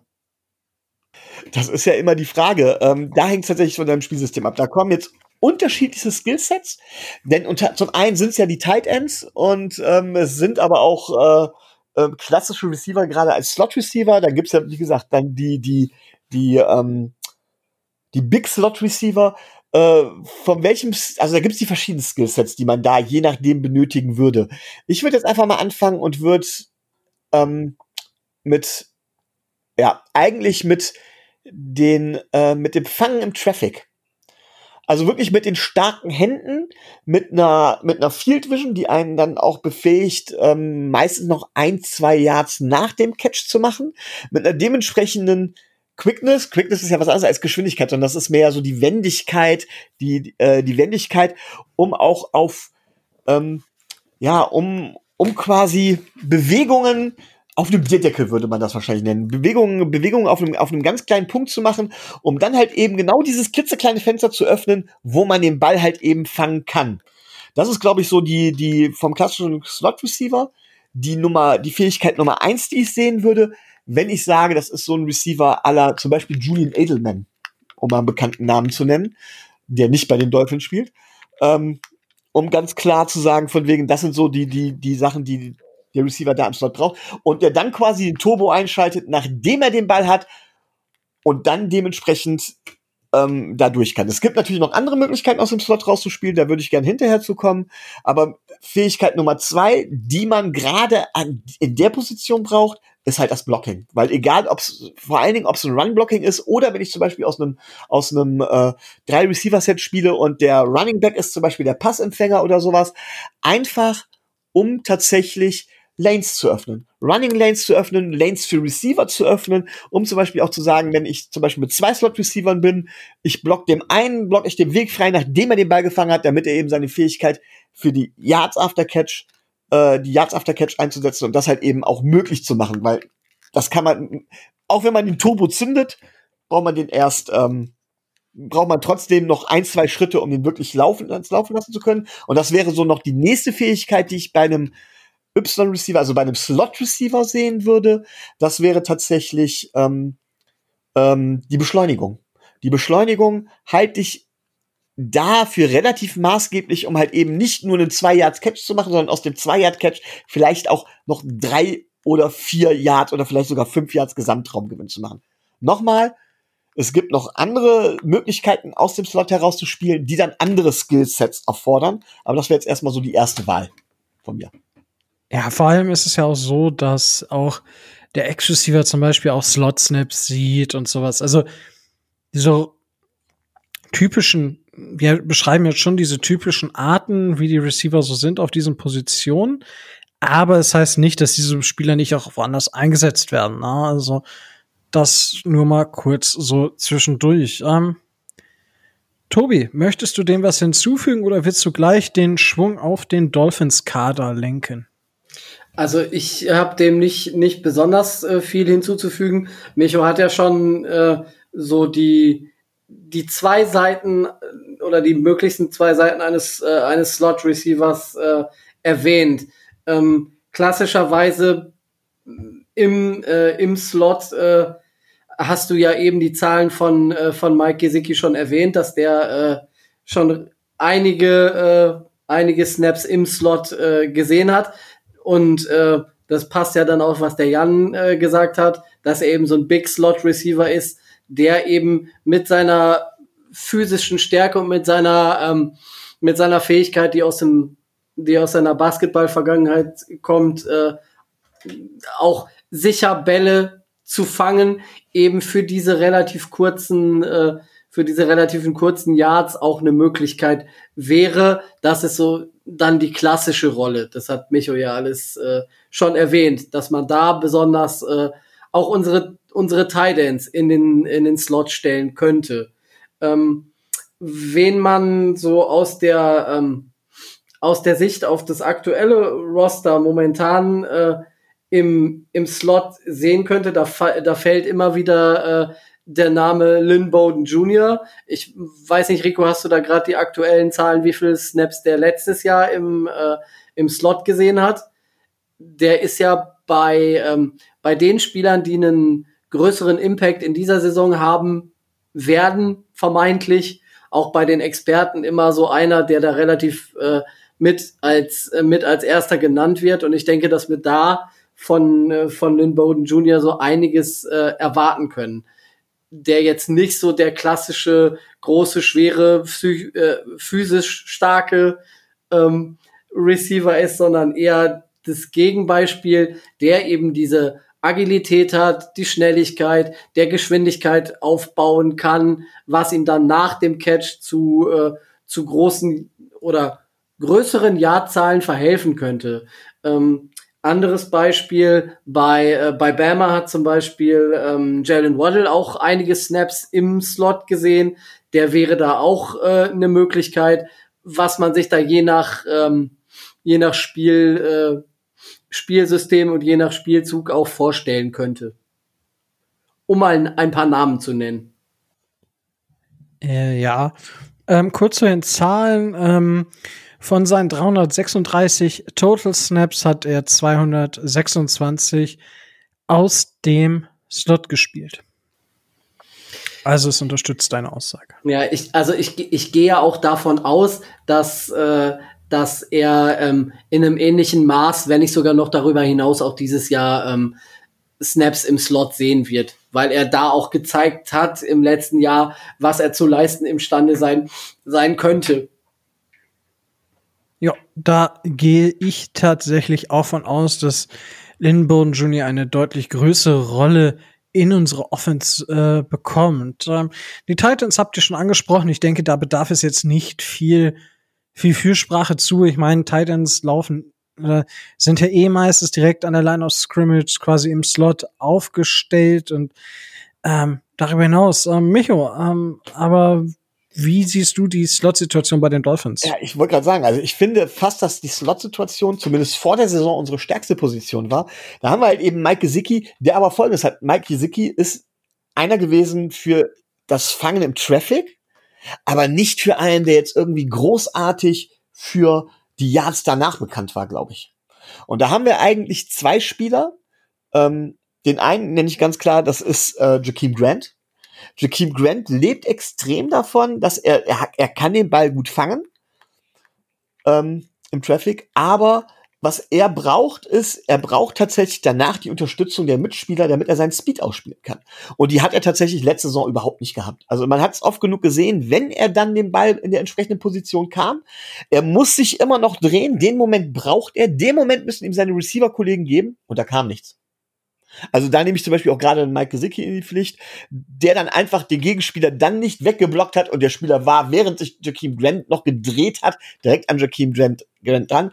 Das darf halt nicht sein. Also ich sehe Jakeem Grant eher in der Rolle des Slot Receivers, gerade wegen dieser Wendigkeit und tatsächlich, weil er noch vielseitiger einsetzbar ist und er noch mehr Fähigkeiten hat, sehe ich in der Klasse des, in der, in der Rolle des klassischen Slot Receivers äh, Albert Wilson den sehe ich wirklich dort, weil Albert, Albert Wilson halt eben auch die Fähigkeit, also der hat dieses perfekte Route Running, das man da braucht und er kann gerade aus dem Slot und aufgrund seines Speedes noch, noch viel mehr Routen effektiv laufen, als es Jakeem Grant kann. Ähm, bei Jakeem Grant würde man eigentlich denken, dass er aufgrund seines Speeds durchaus auch mal Outside spielen könnte oder eine Outside-Route laufen könnte oder sowas. Aber da muss man sagen, dass ihm anscheinend doch die physischen Voraussetzungen fehlen. Das hat er nur äußerst selten vernünftig hinbekommen. Aber das sind die beiden, die ich eher noch als, als, als, als klassische Slot-Receiver sehe. Natürlich wird Mike Gesicki seine, seine Snaps im Slot sehen, eben als Big Slot Waffe, aber das ist eine ganz andere Spielart und Weise, als ich die von einem normalen Slot Receiver erwarten würde. Und das ist wiederum das Schöne bei uns. Übrigens auch Limbauen Jr., ja, gebe ich euch auch mit recht. Limbauen Jr. kann auch schön aus dem Backfield zum Beispiel starten. Das wäre dann eine Rolle, die wir überhaupt noch nicht erwähnt haben. Receiver aus dem Backfield heraus. Aber um, um das nochmal zu sagen, dass das Schöne an unserem Roster, dass wir halt eben mit diesen drei Spielern, mit Wilson, mit Grant, mit, ähm, mit Gesicki und eigentlich sogar noch mit Will Fuller, den haben wir ja noch gar nicht wirklich erwähnt, weil er da noch zu einem anderen anderen äh, Skillset kommen. Aber da haben wir die Möglichkeiten, so viele verschiedene Routen, Offensysteme und Variablen der Offense zu reagieren. Also das Spielermaterial und die Fähigkeiten der Spieler sind da. Da erwarte ich jetzt von den OCs, dass sie das dementsprechend auch ausnutzen. Ich kann mir sogar, ich kann mir rein theoretisch sogar vorstellen, dass man da sogar mit drei Slot-Receivern mal spielt. Oder dass man sehr viel mit Motion spielt, weil man die Spieler halt eben so vielseitig einsetzen kann. Ähm, das müsste eigentlich der Traum eines jeden OCs sein. Ich sehe tatsächlich den Slot eigentlich mit als unsere bestbesetzte Position in der Offense. Ja, das ist doch mal eine Ansage. Ähm, Sehe ich aber tatsächlich, also ich bin super gespannt und ich hoffe, dass Albert Wilson dahin zurückkommt, wo er eigentlich aufgehört hat. Das wäre echt ne, ein Spieler, der uns weiterbringt. Mit, zusammen mit Limboden Jr. Bei Jakim Grant bin ich einfach nicht mehr wirklich überzeugt, aber ich war ja auch vor der letzten Saison schon nicht von ihm überzeugt. Ja, als wir ihm einen teuren Vertrag gegeben haben, haben wir lang genug drüber diskutiert. Ähm, deswegen, ich hoffe, dass Albert Wilson dahin zurückkommt, wo er mal war. Äh, die, wenn man den Berichten Glauben schenken darf, hat er dieses Jahr genutzt und äh, wirklich mehr gemacht. Und dann haben wir eine absolute Slot-Waffe, die vielleicht nicht auf diesem Elite-Slot-Level ist, wie es ein Jarvis Landry ist, aber für mich ist Albert Wilson massiv underrated in dem Bereich. Ähm, vielleicht auch, weil er letzte Saison nicht gespielt hat und deswegen kaum irgendwo vorkommt. Aber das kann für mich wirklich eine absolute Waffe sein. Das hat man ja 2019 gesehen. Ähm, 2019 und 2018 war er, glaube ich, auch schon da. Ja, da, ja. Und äh, das hat man ja massiv gesehen, was, was er kann. Und äh, ich hoffe, ich hoffe, dass, dass er bleibt und mit Lindborn Jr. so ein äh, Slot-Tandem bildet. Das wäre tatsächlich meine Wunsch er hatte ja diese ganz, ganz schwere Hüftverletzung. Also, und vor, wenn ich das richtig im Kopf habe, war vor dieser Hüftverletzung, und das ist ja, das sagen wir ja schon schätzen, Tu hat ja auch eine Hüftverletzung gehabt. Ich weiß gar nicht mehr, was es war. Ich glaube, es war ein, war, war es ein Muskelriss in der Hüfte? Muskelbündel, also es war auf jeden Fall eine relativ schwere Hüftverletzung, die ihn lange außer Gefecht gesetzt hat. Und wir geben Tour ja auch immer den Benefit und sagen, ey, komm, der war verletzt, der braucht seine Zeit und was. Gerade einem Receiver, der so auch auf Beweglichkeit angewiesen ist wie ein Albert Wilson. Und das ist man ja, wir haben ja gerade eben halt auch über Slot Receiver gesprochen, über die Quickness, ja. Da muss man auch die entsprechende Zeit zur Rekonvaleszenz gegeben. Und man hat ja gesehen, dass er sich aus diesem Loch, aus dem er am Anfang ja auch zurückkam, dass er sich hochgearbeitet, dass er Zeit braucht. Und vor dieser Verletzung war er, wenn ich das richtig im Kopf habe, nicht yardsmäßig, wie gesagt, Statistiken können in meinen auch lügen, Augen auch lügen, aber spielerisch gesehen der beste Receiver auf dem Platz. Das war, glaube ich, damals diese, diese, dieser 4 zu 0 Start, wo alle wieder von der, damals noch mit Ryan Tannehill und Adam Gase, wo alle noch von der, von der neuen Perfect Season geträumt haben. Und dann ging es ja so bergab, weil einer nach dem anderen sich äh, bei uns da dementsprechend verletzt hat. Aber wenn ich mich da richtig erinnere, hat Albert Wilson, ohne jetzt irgendwie top, top von den Yards her oder von den Touchdowns her zu sein, in jedem Game wirklich das Match an sich gerissen und war eine prägende Figur. Er hat die wichtigen Catches gemacht, er hat die Yards gemacht gehabt dementsprechend, er hat die Routen gelaufen, die Platz gemacht haben. Das war schon sehr beeindruckend. Da würde ich ihn gern wiedersehen. Ja, also ich, ich auf jeden Fall und es würde uns ja auch als Team weiterbringen und äh, ja, äh, Tobi, wie siehst du denn die Slot-Situation bei den Dolphins? Ich meine, wir sollen die Titans da ein bisschen rausnehmen, meiner Meinung nach. Ähm, äh, also, weil die ja, die helfen dieser Situation, aber sie sind halt schon Teil des Spiels und nicht diese klassischen Slot-Receiver, von denen wir jetzt gerade sprechen.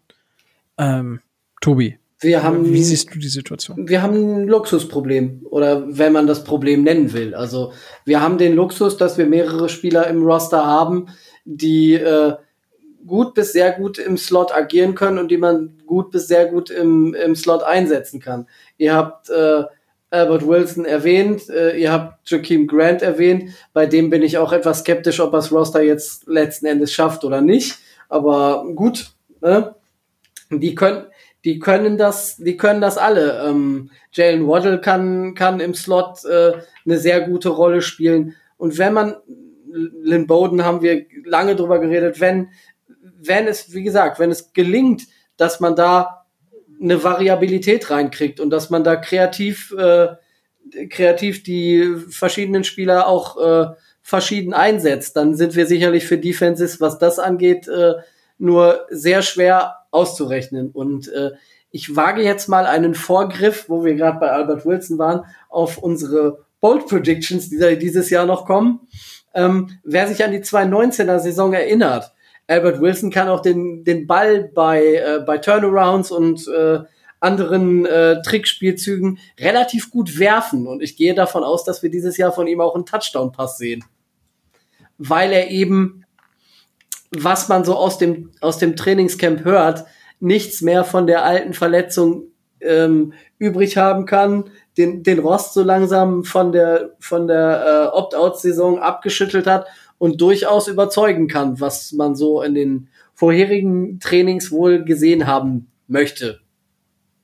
Da sind sich also die Zuschauer und Experten der, der verschiedenen Sessions bei den Dolphins einig. Und ähm, ich hoffe einfach, dass man das, dieses äh, Potenzial, was da drin, äh, was, da, was da auch bei dem, bei Albert Wilson steht, äh, auch nutzt. Ich meine, er hatte 2019 eine Separation von äh, im Schnitt 3,5 Yards. Ähm, das ist äh, weit mehr als zum Beispiel ein Jakeem Grant äh, im letzten Jahr erreichen konnte. Und es ist auch mehr als ein Will Fuller im letzten Jahr hatte. Von daher, ähm, wenn man es schafft, ähm, Albert Wilson so einzubinden, dass er seine Stärken, ähm, dass er seine Stärken variabel ausspielen kann, eben nicht nur auf einer Position, sondern eben auf mehreren, dann ähm, werden wir noch viel Freude an dem äh, jungen Mann haben. Und ich hoffe einfach, dass er es im, jetzt im anstehenden Training zeigen kann und dass er das Roster schafft, weil das würde unserer Offense äh, eine Komponente geben, die dem sehr gut tun würde. Wunderbar, danke dir, Tobi. Ähm, Micho, möchtest du das noch ergänzen? Ja, ich habe nämlich eine Frage und zwar ähm, seht ihr überhaupt in unserem Roster beziehungsweise in unserem in unserem Kader momentan, ja, nee, oder in unserem Spielsystem einen Platz für Malcolm Perry und seht ihr den Platz tatsächlich irgendwo zum Beispiel im Slot oder sagt ihr, ne, ist ein reiner Gimmick-Spieler, den wir gar nicht mehr gebrauchen können oder was sagt ihr zu ihm eigentlich? Weil tatsächlich hört man von ihm gar nichts mehr, oder? Wozu erst, also- Rico? Wozu erst, Rico? Ja, ich kann, also ich glaube nicht, dass er irgendwie wirklich ein äh, Spieler ist, der den der das Roster schafft. Vielleicht dann äh, fürs äh, ähm, äh, fürs hier fürs Practice Training Squad. Practice Squad. So, äh, danke, Tobi. Bitte. Aber mehr sehe mehr sehe ich da nicht. Tobi, ich weiß nicht, siehst du da mehr? Ähm, nein, er wird, er wird der reinen Masse der Qualität äh, zum Opfer fallen, befürchte ich. Weil er bei uns Wide Receiver Nummer 7, 8 oder sowas sein dürfte. Und das ist leider Gottes äh, zu wenig. Und wir haben ähm, Spieler, die ein ähnliches Skillset in einem höheren Niveau abbilden können und das wird ihm letzten Endes zum Verhängnis werden. Wie gesagt, ich kann mir auch vorstellen, dass wir ihn ins Practice Squad nehmen, aber bei uns wird's leider für nicht mehr langen, glaube ich. Aber genau an der Stelle muss ich jetzt gerade an die, an die Folge denken, wo ich leider nicht dabei war, wo Adrian Franke halt zu Gast war. Und da ging es halt eben um noch einen Slot-Receiver, den wir bei uns haben, nämlich um Alan Hearns. Äh, Auch ein Slot-Receiver. Aber es ist genau das, was, was Adrian im Grunde genommen sagte. Alan Hearns gibt dir halt zum Beispiel nichts Besonderes. Der gibt dir gar nichts Besonderes im Vergleich zum Beispiel zu Jakeem Grant oder zu Albert Wilson. Im Gegenteil, er ist, äh, ist, ist da in meinen Augen unterdurchschnittlich, ja, aber er hat noch nicht mal dieses irgendeinen einen herausragenden Skill. Also mir würde es bei Alan Hearns schwerfallen, den äh, vom Skillset her irgendwo mit irgendwas herausragendem einzuordnen, wie zum Beispiel Jakeem Grant mit der mit der Quickness und Albert Wilson mit der Quickness oder halt eben Levante Parker mit dem ähm, mit dem Contested Catch. Alan Hearns hat dieses Alleinstellungsmerkmal einfach nicht und deswegen sehe ich zum Beispiel auch keinen Grund, warum man ihn mal ganz abgesehen davon, dass es natürlich ganz entscheidend ist, dass ich ihn nicht mag, ähm, sehe ich keinen Grund, warum man ihn sonst noch reinholen sollte mit in, in den Roster. Ähm, Gerade im Slot nicht. Also ich glaube, im Slot würde ich ihn ja noch hinter Malcolm Perry haben, einfach weil er nichts Besonderes hat. Tobi. GM Alert, GM Alert. Er hat, er hat einen wichtigen, er hat einen wichtigen Aspekt. Das er hat jetzt mit seinem Skillset weniger zu tun, weswegen man ihn im Roster lassen äh, müsste, könnte, sollte. Und das ist nun mal leider sein Vertrag. Also ähm, wir, wir sparen zu wenig. Das, War, was war er, klar, es geht nicht um Leistung, es geht um Geld. Natürlich, das, was er im Vergleich zu Jakeem Grant jetzt zum Beispiel, den Miami Dolphins nicht bringen ist das falsche Wort, sondern nicht kostet. Das ist, glaube ich, so das, was Alan Hearns eventuell noch die Möglichkeit geben würde, das, das Roster zu machen. Ja, kostet nix und kann nix. Äh, kostet, kostet, kostet vielleicht schon was, aber wir sparen halt nichts, wenn wir ihn entlassen. Und bei, bei Jaqueen Grant würden wir halt 4, irgendwas Millionen sparen. Und äh, da bist du als GM dann schon bei, äh, bei einer Entscheidung, wo es dir schwer gemacht wird, zu Alan Hearns Nein zu sagen. Klar, wenn wir irgendeinen finden, der den haben will, dann ist er weg, aber ich bezweifle das so langsam. Wir, okay. werden, wir werden sehen. Gut. Wollen wir dann zu dem äh, Z-Receiver gehen. Micho, möchtest du uns was über Z-Receiver Z-Receiver erzählen? So. Ja, also im Prinzip, ähm, Z-Receiver kann genauso wie bei X-Receiver, kann halt alles Mögliche sein. Z-Receiver steht halt eben auf der anderen Seite des, des, ähm, ähm, des, des äh, X, also auf der anderen Seite des X-Receivers. In der Regel gerne mal auf der sogenannten Strong Side, also auf der Seite, wo auch der, ähm, wo auch der Tight End steht.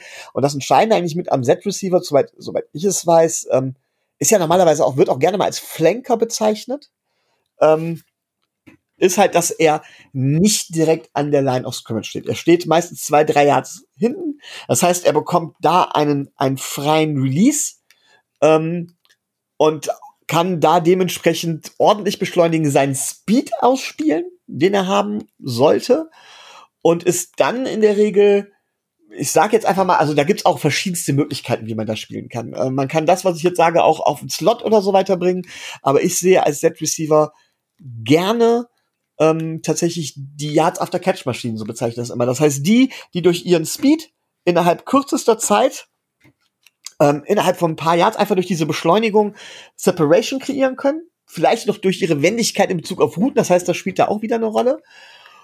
Und dann tatsächlich den Catch kommen und den Catch bekommen, den meistens auch ordentlich in der Geschwindigkeit schon bekommen. Ich habe gerade eben von Joaquin Grant erzählt, dass ich immer noch drehen muss. Slot, ich stehe, ich bekomme ich bekomme das Ei und muss dann mich durch den Traffic lavieren. Set Receiver, ich bekomme den Ball im Lauf und zünde dann noch mal den Turbo, so ähnlich wie jetzt sage ich es doch mal so wie ein Speedster, aber es ist für mich halt kein kein Speedster. Die herausragendste Eigenschaft ist für mich tatsächlich dieses Route Running beziehungsweise diese diese diese Fähigkeit ähm, aufgrund der Beschleunigung innerhalb ein paar Yards von Separation zu kreieren, den Ball zu fangen und dann den Turbo zu zünden.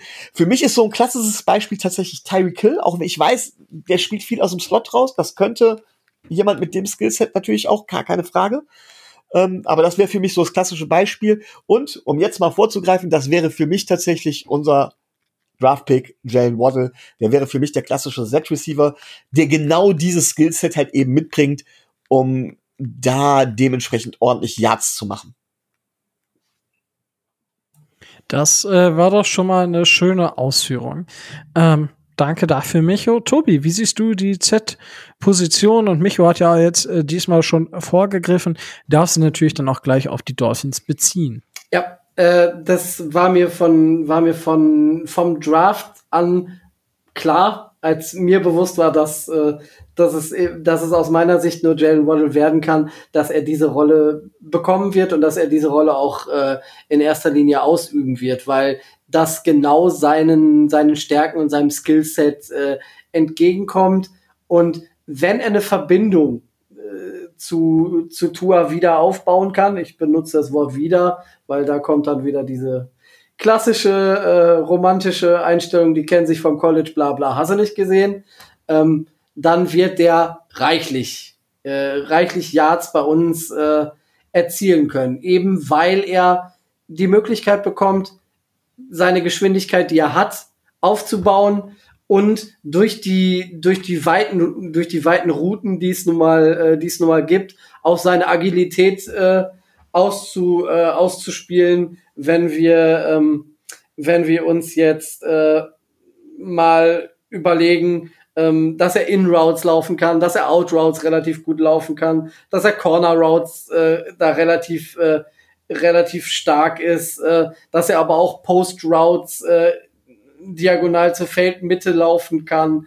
Also ähm, da würde ich ihn äh, auf jeden Fall so sehen, dass er da A, viele Snaps bekommt und dass er B, äh, viele Targets sieht und äh, drittens auch äh, sehr viele Yards wird, äh, wird machen können, eben weil er da so viel mitbringt, was ihm in der Liga ähm, weit nach vorne bringen könnte. Ja, also ihr habt das jetzt schon ziemlich, ziemlich gut äh, dargestellt. Ich meine, wir haben ja jetzt über eigentlich über alle Receiver schon gesprochen und ähm, jetzt kann man eigentlich nur sagen, dass was übrig bleibt, könnte man fast als Z-Receiver äh, be betiteln. Ähm, wir haben klar, Will Fuller und Jane Waddle sind so die beiden Prototypen einfach. Ähm, nicht die größten, ähm, nicht die schwersten. Also Will Fuller ist 6'1 und 1, äh, 184 Pfund. Äh, Jane Waddle ist sogar nur 5'10 und 182 Pfund. Jakeem Grant ist im Vergleich dazu, jetzt finde ich ihn natürlich doch da 5'7. Also Jane Waddle ist schon doch ein Stückchen Eck größer, aber nicht so viel. Lindbone Jr. ist zum Beispiel 5'11, ja. Nur um euch da mal so ein Gefühl an die Hand zu geben, sind diese typischen, wirklich typischen ähm, beiden Spieler, die ich da auch als Nummer eins und Nummer zwei sehen würde. So, und äh, ich finde es eigentlich, eigentlich spannend, weil wir haben jetzt äh, Spieler, über die wir kaum gesprochen haben, sind zum Beispiel Kirk, Kirk Merritt, Kyle Loxley, Alan Hearns, ähm, gut, McCollins haben wir so ein bisschen angesprochen, Robert Foster. So, das sind halt jetzt Spieler, die, die wir genannt haben, aber haben die überhaupt eine realistische Chance aus Roster? Das muss man ja auch mal sagen, weil wenn ich mal gucke, über wen haben wir jetzt ausführlich gesprochen? Albert Wilson, Preston Williams, Jane Waddle, Devante Parker, ähm, über Lynn Lynn Bowden. Bowden Jr., äh, Will Fuller. Das sind schon mal sechs. Und wir waren uns mit Adrian so, okay, nehmen wir noch einen siebten mit. Und dann ist aber schon sehr, sehr viel. Ja, wir hatten ja auch letzte Woche ähm, diese Typ Wiesen NFL-Roster aufgebaut. Und äh, da, also nehmen wir noch eine Nummer sieben mit und wer wird die Nummer sieben dann? Das ist ja die spannende Frage. Also für, für mich zumindest. Ähm, ich weiß, oder mich, äh, Micho, siehst du das? Die, ich habe jetzt ja sechs aufgezählt, über die wir intensiver gesprochen haben, wo wir auch quasi den klare Rollen zugeteilt haben und gesagt haben, das können wir uns da vorstellen. Sind die sechs safe? Also für, für dich persönlich? Und wem würdest du jetzt, ich sag mal, die magische Nummer sieben noch, noch geben? Ich jetzt, also McCollins habe ich nicht sicher drin und Jakeem Grant auch nicht sicher. Ja, also ähm, tatsächlich, ich muss dir an einigen Stellen noch widersprechen. Ähm, ich finde zum Beispiel, dass wir über Will Fuller noch gar nicht ausreichend gesprochen haben. Den haben wir tatsächlich nur am Rande erwähnt und ich finde, der spielt noch eine ganz wichtige Rolle, weil der tatsächlich da auch noch was mitbringt, was wir bisher noch gar nicht tiefergehend besprochen haben. Und tatsächlich wäre ähm, nicht Will Fuller meine Alternative Nummer eins als Z-Receiver, sondern das wäre tatsächlich Albert Wilson. Weil ich ihn glaube, dass er vom Skillset her sogar besser dafür geeignet ist als zum Beispiel Will Fuller. Das ist schon mal Punkt eins. Ähm, tatsächlich sehe ich ganz klar ähm, Devante Parker, Will Fuller, Albert Wilson, Jalen Waddle, das sind meine klaren eins bis vier. Ähm, jetzt, ich, ich gehe jetzt mal vom Finanziellen weg und sage, deswegen ist für mich auch Jakeem Grant dabei, Lynn Bowden Jr. sind dann auch fix dabei. Und ob ich dann noch einen Spieler, Preston Williams, den habe ich noch nicht erwähnt, mitnehme, ne? ich, aber ich glaube Preston Williams ja noch, und dann bin ich doch schon bei, wenn mich nicht alles täuscht, bei sieben Receivern. Da ist, und acht Receiver kann ich mir irgendwie nicht vorstellen, vor allem da wir ja noch Mike Gesicki haben. Ähm, da sage ich ganz klar, für alle anderen, sorry, da ist unsere, ist der, unserer Qualität des Rosters geschuldet. Einige andere werden, würden vielleicht woanders zum Beispiel bei den Detroit Lions äh, Receiver Nummer drei sein oder sowas, so McCollins zum Beispiel. Aber uns reicht's nicht mal für Receiver Nummer sieben. Ganz einfach. Ja, das äh, sehe ich tatsächlich, da könnt ihr auch gerne in die Folge mit Adrian noch mal reinhören, wie Adrian das analysiert. Aber Tobi, du hast ja damals auch schon so ein bisschen äh, gesagt, wenn du siehst, ähm, wie würdest du jetzt auf die Sachen von äh, Micho reagieren? Mm, Micho hat ja, Micho hat ja gesagt, er geht, äh, er geht weg von dem, äh, von dem, von dem finanziellen Standpunkt her. Ähm, dann hätte natürlich Jakeem Grant eine ne, ne bessere Chance mitgenommen zu werden, aber ähm, ich, ich kann mir das, er, er wäre die sieben bei mir und ich, ich sehe es ich seh's nicht, weil äh, er hat zwar ein Skillset, was er hat, aber was er nicht wirklich äh, in den Jahren, in denen er bei den Dolphins ist, nicht wirklich nachdrücklich äh, unter, unter Beweis stellen konnte. Und ähm, ob ich jetzt freiwillig auf äh, eine Variabilität von, na, sagen wir, drei, drei, dreieinhalb Millionen Dollar verzichte, nur um Jakeem Grant statt Preston Williams mit ins Roster zu nehmen. Ich kann es mir nicht vorstellen. Ich glaube daran nicht, weil der Unterschied da ähm, A zu gering ist und B, wie wir schon gesagt haben, Preston Williams schon allein äh, als Backup für ähm, Devante Parker äh, gebraucht wird. Klar, ähm, bei, bei Wilson habe ich eben schon ein Statement äh, gemacht. Bei Lynn Bowden habe ich, hab ich ein Statement gemacht. Meine Vorliebe zu, zu äh, Waddle ist klar. Ähm, dann hätte ich noch Preston Williams, Parker und Fuller. Und dann hört's, wird's schon, wird's schon echt dünn. Und wenn ich, wenn ich dann äh, das Finanzielle mit reinziehe, müsste ich vielleicht sogar Alan Hearns vor, äh, vor Jakeem Grant haben. Und dann wird, es wird echt verdammt eng. Und für alle dahinter sehe ich keinerlei, keinerlei Möglichkeiten, wenn jetzt nicht schwere Verletzungen dazu kämen, ähm, die es ermöglichen würden, da ins 53er äh, Roster reinzukommen. Keine um, Möglichkeit. Um es ganz kurz zu sagen, ich, nicht, dass ich da, dass ich da falsch verstanden worden bin. Jakeem Grant ist nicht meine Nummer 7, Preston Williams ist auch nicht meine Nummer 7. Meine Nummer 7 wäre tatsächlich Lim Bowden Jr. erst. Für mich ist Jakeem Grant eigentlich sogar die Nummer 5 in dem Roster von seinem, von seinen Fähigkeiten, von seinem Skillset her. Und da denke ich dann wieder, da kann man natürlich über das Finanzielle lang und breit diskutieren, Tobi. Da bist du natürlich deutlich besser als ich. Aber es ist halt eben so, und das hatte Adrian ja auch gesagt, ich habe es mir im Nachgang angehört, King Grant gibt dir halt eben das Besondere. Etwas, was dir ein Alan Hearns nicht gibt. Und selbst Mac Hollins gibt dir etwas Besondereres als ein Alan Hearns zum Beispiel. Aber trotz allem, Jakeem Grant, Jakeem Grant ist, ist, nochmal, man kann natürlich, man kann natürlich sagen, er ist nie an das rangekommen, was man sich nach seinem ersten Eindruck von ihm versprochen hat. Äh, und er kriegt zu viel Geld und er ist ein Special Team Spielplayer und so weiter und so fort. Alles gut und schön, aber ich sehe ihn trotz allem bei diesen Receivern rein von der Leistung her und von den Möglichkeiten her, sehe ich ihn persönlich tatsächlich als, als Platz 5 und nicht als Platz 7. Deswegen, daher kommt, glaube ich, auch die Differenz bei uns, dass du sagst, Kim Grant draußen und bei mir ist er halt drin. Ich glaube, das ist der entscheidende Punkt. Naja, also wie gesagt, er geht, er geht ins sechste Jahr ähm, hat nie wirklich äh, nachhaltig, äh, nachhaltig beweisen können, dass er mehr ist als dieser reine Gadget-Spieler. Und ob ich für, einen, für, für diesen Gadget-Spieler ähm, dann, ich weiß gar nicht, was er kriegt, 4,4 Millionen oder sowas, ähm, 4,9 sogar an Capit, ob ich das ausgeben möchte, nur um dieses Gadget zu haben, oder ob ich nicht lieber die 3,7 Millionen, die, es mir gibt, wenn ich ihn, äh, wenn ich ihn nach dem Trainingscamp aussortiere. Ich, ich weiß es nicht. Ich weiß es nicht. Na, es ist halt, es ist halt schon verdammt viel Geld. Und es ist einfach eine verdammt spannende Diskussion. Und ich denke, es zeigt einfach auch, wie breit wir tatsächlich äh, dieses Jahr zumindest erstmal aufgestellt sind, äh, wenn denn alles ineinander greift und das ist tatsächlich Spieler sind, wo andere Teams nicht mehr mit diskutieren würden und wir können halt sagen, okay, da reicht es leider nicht fürs Roster. Ich denke, das ist auch so ein bisschen die Quintessenz, die ich aus dieser Folge ziehen würde. Mhm. Gut zusammengefasst. Wundervoll, oder?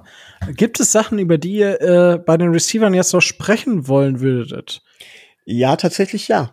Tatsächlich fehlt mir noch ein ganz entscheidender Skillset, den man halt nicht so einfach auf diese Positionen X, Y, Z oder Fourth äh, dementsprechend ähm, runterbrechen kann. Und zwar ist das ganz klar der Speedster, den wir ja in Will Fuller haben. Speedster, Deep Threat, wie auch immer man ihn nennen will. Denn äh, der kann ja sowohl als Whiteout, also auf den Außenseiten, als auch aus dem Slot heraus, was auch sehr häufig passiert, dementsprechend spielen. Und das Entscheidende an so einem Speedster, also oder an so einer Deep Threat, das gefällt mir eigentlich besser als Speedster, ist ähm, die Endgeschwindigkeit, die halt über einen, über einen langen Zeitraum hinweg gehalten werden kann, womit man wirklich im tiefen Feld quasi die Separation kreiert. Das heißt, es setzt eine O-Line voraus, die dem, äh, die dem Quarterback lang genug Zeit, Zeit gibt, den Ball zu halten, damit sich die Route auch entwickeln kann, damit der End, der äh, der Final Speed sich dem entwickeln, entwickeln kann. Das Schöne ist, dass der, dass, dass die Defensive Backs, also die Defense muss diesen Speed ganz einfach respektieren. Stellt sich dementsprechend oft schon weiter hinter auf, weiter, weiter zurück auch. Das heißt, man zieht im, die gesamte Verteidigung schon ein Stück nach hinten, man macht die Box leichter, was es auch den Slot-Receivern leichter macht. Und auch ein, ein, ein Deep Threat, deswegen, wie gesagt, gefällt mir Deep Threat besser als Speedster, ist halt einfach so, der kann ja seine Route dann auch abbrechen und quasi von diesen Lücken im Slot selber profitieren, ist aber auch immer die Gefahr hin und dem muss respektiert werden, dass er halt eben das Big Play kreiert, dass er mal eben dem Gegner 30 Yards oder sowas einschenkt. Ähm, und da reicht der Speed alleine halt eben nicht aus. Zum Beispiel, klassisches Beispiel ist ähm, John Ross heißt er, glaube ich. Oder hieß er, glaube ich, der, der, der Super Speedster von, ah, von den Bengals? Ich weiß es schon Ja, gar nicht ja, mehr, ja. der den Rekord beim, beim Combine gebrochen hat, der aber auch nichts anderes kann. Deswegen One-Trick Pony, der halt keine Routen laufen kann, der nicht wirklich die Bälle laufen, fangen kann oder so weiter, der einfach nur stur geradeaus läuft und mit seinem Speed letztendlich das Ganze kriegt. Der ist halt nicht anders einsetzbar, deswegen ausrechenbar. Und das ist halt eben der große Vorteil von dem Will Fuller, der in einem gewissen Maße halt eben auch als Slot-Receiver einsetzbar ist, aber aus dem Slot heraus halt eben diese Gefahr für die Tiefe, diesen Deep Threat darstellt und den dementsprechenden Speed mitbringt. Und tatsächlich diese Position kann zwar in einem gewissen Rahmen, können die auch Albert Wilson und Jalen Waddle spielen, aber in meinen Augen mit einem deutlichen Qualitätsverlust. Seit Kenny Stills hat uns diese Rolle extrem gefehlt.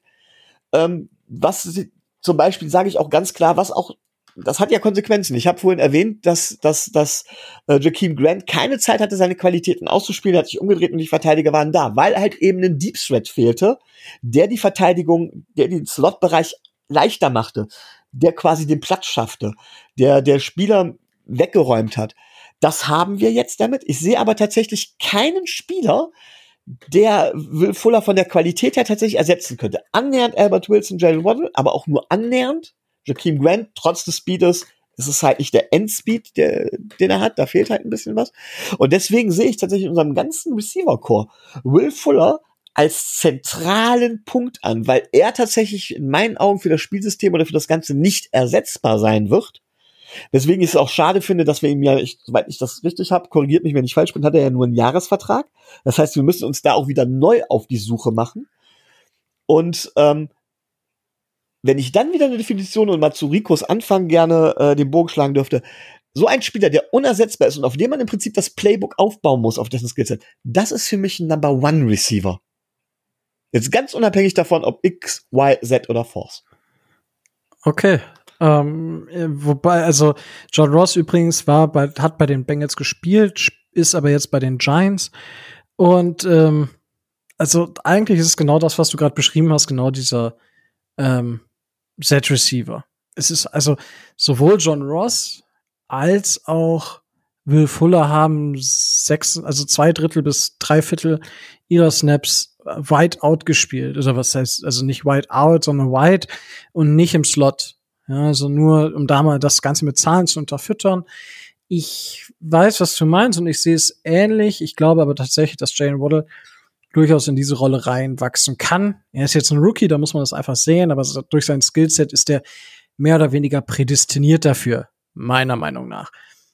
Ähm, aber klar, und aber gut, ich denke, man ist in Kontakt mit, ähm, mit den Beratern von Will Fuller und dann schaut man mal, ob wenn es ihm gefällt, dann wird er sicherlich bleiben, wenn es erfolgreich war, sowieso. Ja, aber äh, hast, äh, da ist ein richtiger Punkt, ja. Und äh, diese Spieler waren, ich glaube, früher waren sie noch wilder, was angeht, mit irgendwie zusortieren. Ich glaube, das hat sich schon dadurch, dass man immer mehr, mehr und mehr mit Wide Receivers spielt, ähm, als ich sag mal jetzt vor 15 Jahren, ist das, hat sich das geändert. Tobi. Der Vorteil an Will Fullers Einjahresvertrag ist, selbst wenn er nicht bleiben sollte, kann man davon ausgehen, dass äh, er einen relativ lukrativen Vertrag woanders unterschreibt und dann würden wir einen relativ hohen Compensatory Pick für ihn bekommen. Also äh, selbst wenn er nur ein Jahr bliebe, hätte das nicht wirklich Nachteile und man würde, um es mal jetzt grob äh, hinzureißen, dann noch einen Drittrunder im übernächsten Draft bekommen können. Da kann man von ausgehen, selbst wenn er nicht bleibt. Das ist korrekt. Wunderbar. Gut, ähm, Ich habe aber noch was, tatsächlich. Es tut mir leid. Aber wir, wir dürfen noch eine Sache nicht vergessen, die wir vorhin angesprochen haben. Und die ist auch noch sehr komplex, wo ich tatsächlich bei uns noch ein bisschen gucken muss, wie wir das sehen. Und das ist tatsächlich, ähm, es geht um dieses, äh, ja, um im Prinzip um die Frage, wie viel ist ein Running Back wert? Und wir haben ja schon öfters drüber geredet, Wert des Running Games, Wert des Running Backs misst sich tatsächlich oder, oder bemisst sich tatsächlich teilweise dran, wie sehr er im, im Passspiel einsetzbar ist.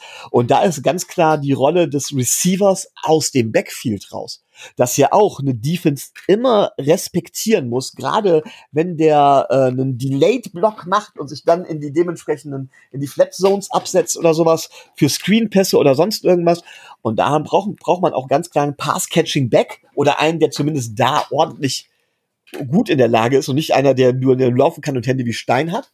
Ähm, Miles Gaskin kann das zwar im gewissen Maße, aber ich glaube, wenn wir eine Lücke in unserem Receiver Core haben, dann wäre es so ein bisschen die Pass-Catching-Rolle aus dem Backfield heraus.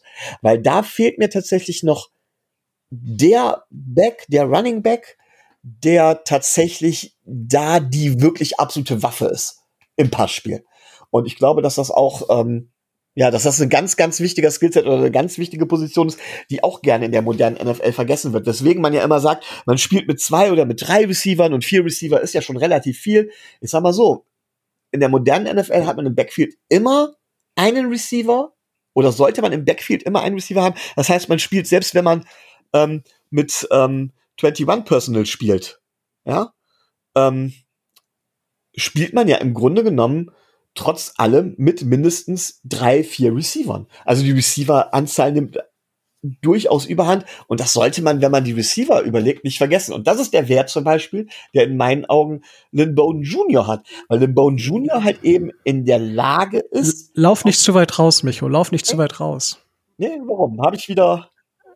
Also, äh, Verlaufe ich mich gerade? Du, hat, du, also mich hattest du verloren, als du gesagt hast, Miles Gaskin kann das nur beschränkt. Glaube Miles Gaskin ist wahrscheinlich einer der besten Receiving Backs der Liga. Echt? Okay. Also er hat zum Beispiel letzte Saison nur um das jetzt mal, ähm, weil genau das ist es nämlich. Du bist ja nicht damit alleine. Es sind ganz, ganz viele Leute, die das gar nicht auf dem Schirm ja. haben. Ja, weil Miles Gaskin hat zehn Spiele gespielt. Er hat aber die 18 meisten Targets. Er hat 47 Targets. Ja, hätte er jetzt, wenn, wenn ich das so ungefähr hochrechne, dann wäre er tatsächlich von den Targets her in den Top 10 gewesen. Und die Yards per Reception, da ist er auf Platz 5 mit 9,5 Yards. Okay. Ähm, Respekt. Und dementsprechend, äh, deswegen haben wir, glaube ich, auch Garrett Dokes geholt, weil Garrett Dokes halt eher dieser Brachiale ist.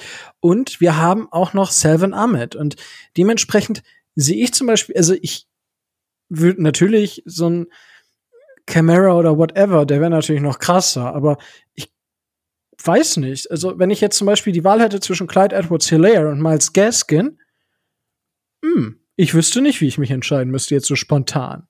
Ich würde wahrscheinlich Gaskins nehmen, weil er schon bei der Dolphins spielt. Aber wie gesagt, das ist also, ähm, ich glaube, dass wir da tatsächlich schon sehr, sehr, also nicht sehr, sehr gut, ist falsch ausgedrückt, aber gut aufgestellt sind. Ähm, muss man, muss man einfach beobachten, jetzt, wenn Miles Gaskin wirklich eine ganze Saison fit ist, welchen Workload er bekommt.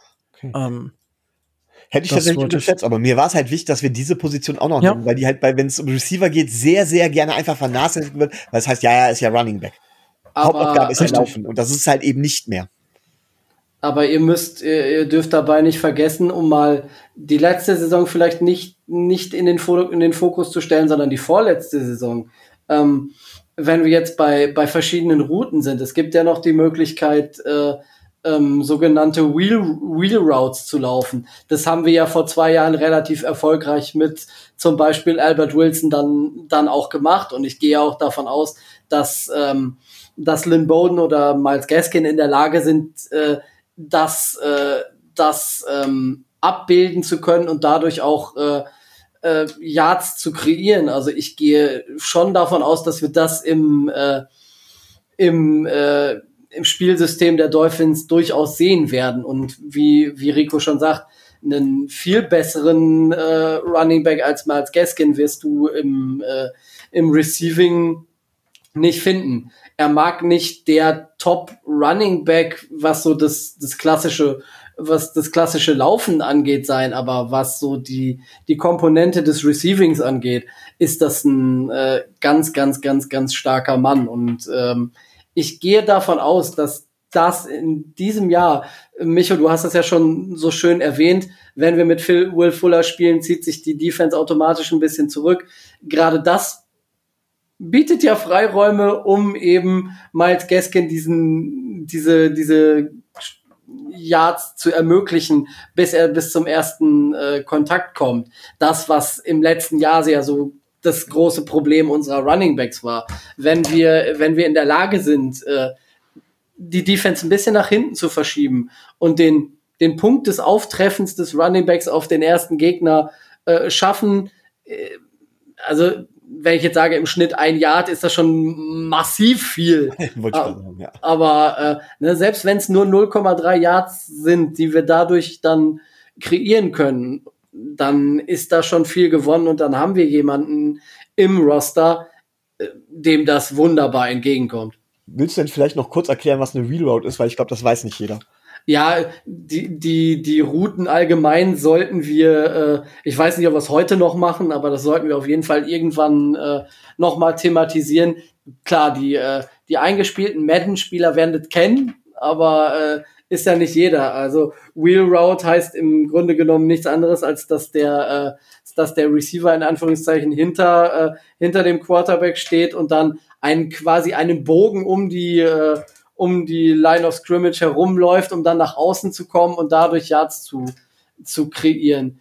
Vielleicht, wenn wir es hinkriegen, können wir da ja auch ähm, entweder ähm, Bilder selber bei YouTube mal einfügen oder eben in den Show Notes nochmal darauf hinweisen. Da gibt es ja einschlägige Seiten, die die verschiedenen äh, Routen der NFL-Receiver ähm, exemplarisch äh, deutlich machen.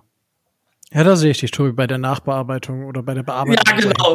Gerade gerade ich, ne? Da sehe ich Gra- doch. Gerade ich. Mhm. Naja. Hier großkotzig, Ja, ne? genau. Ja, ja, ja, ja.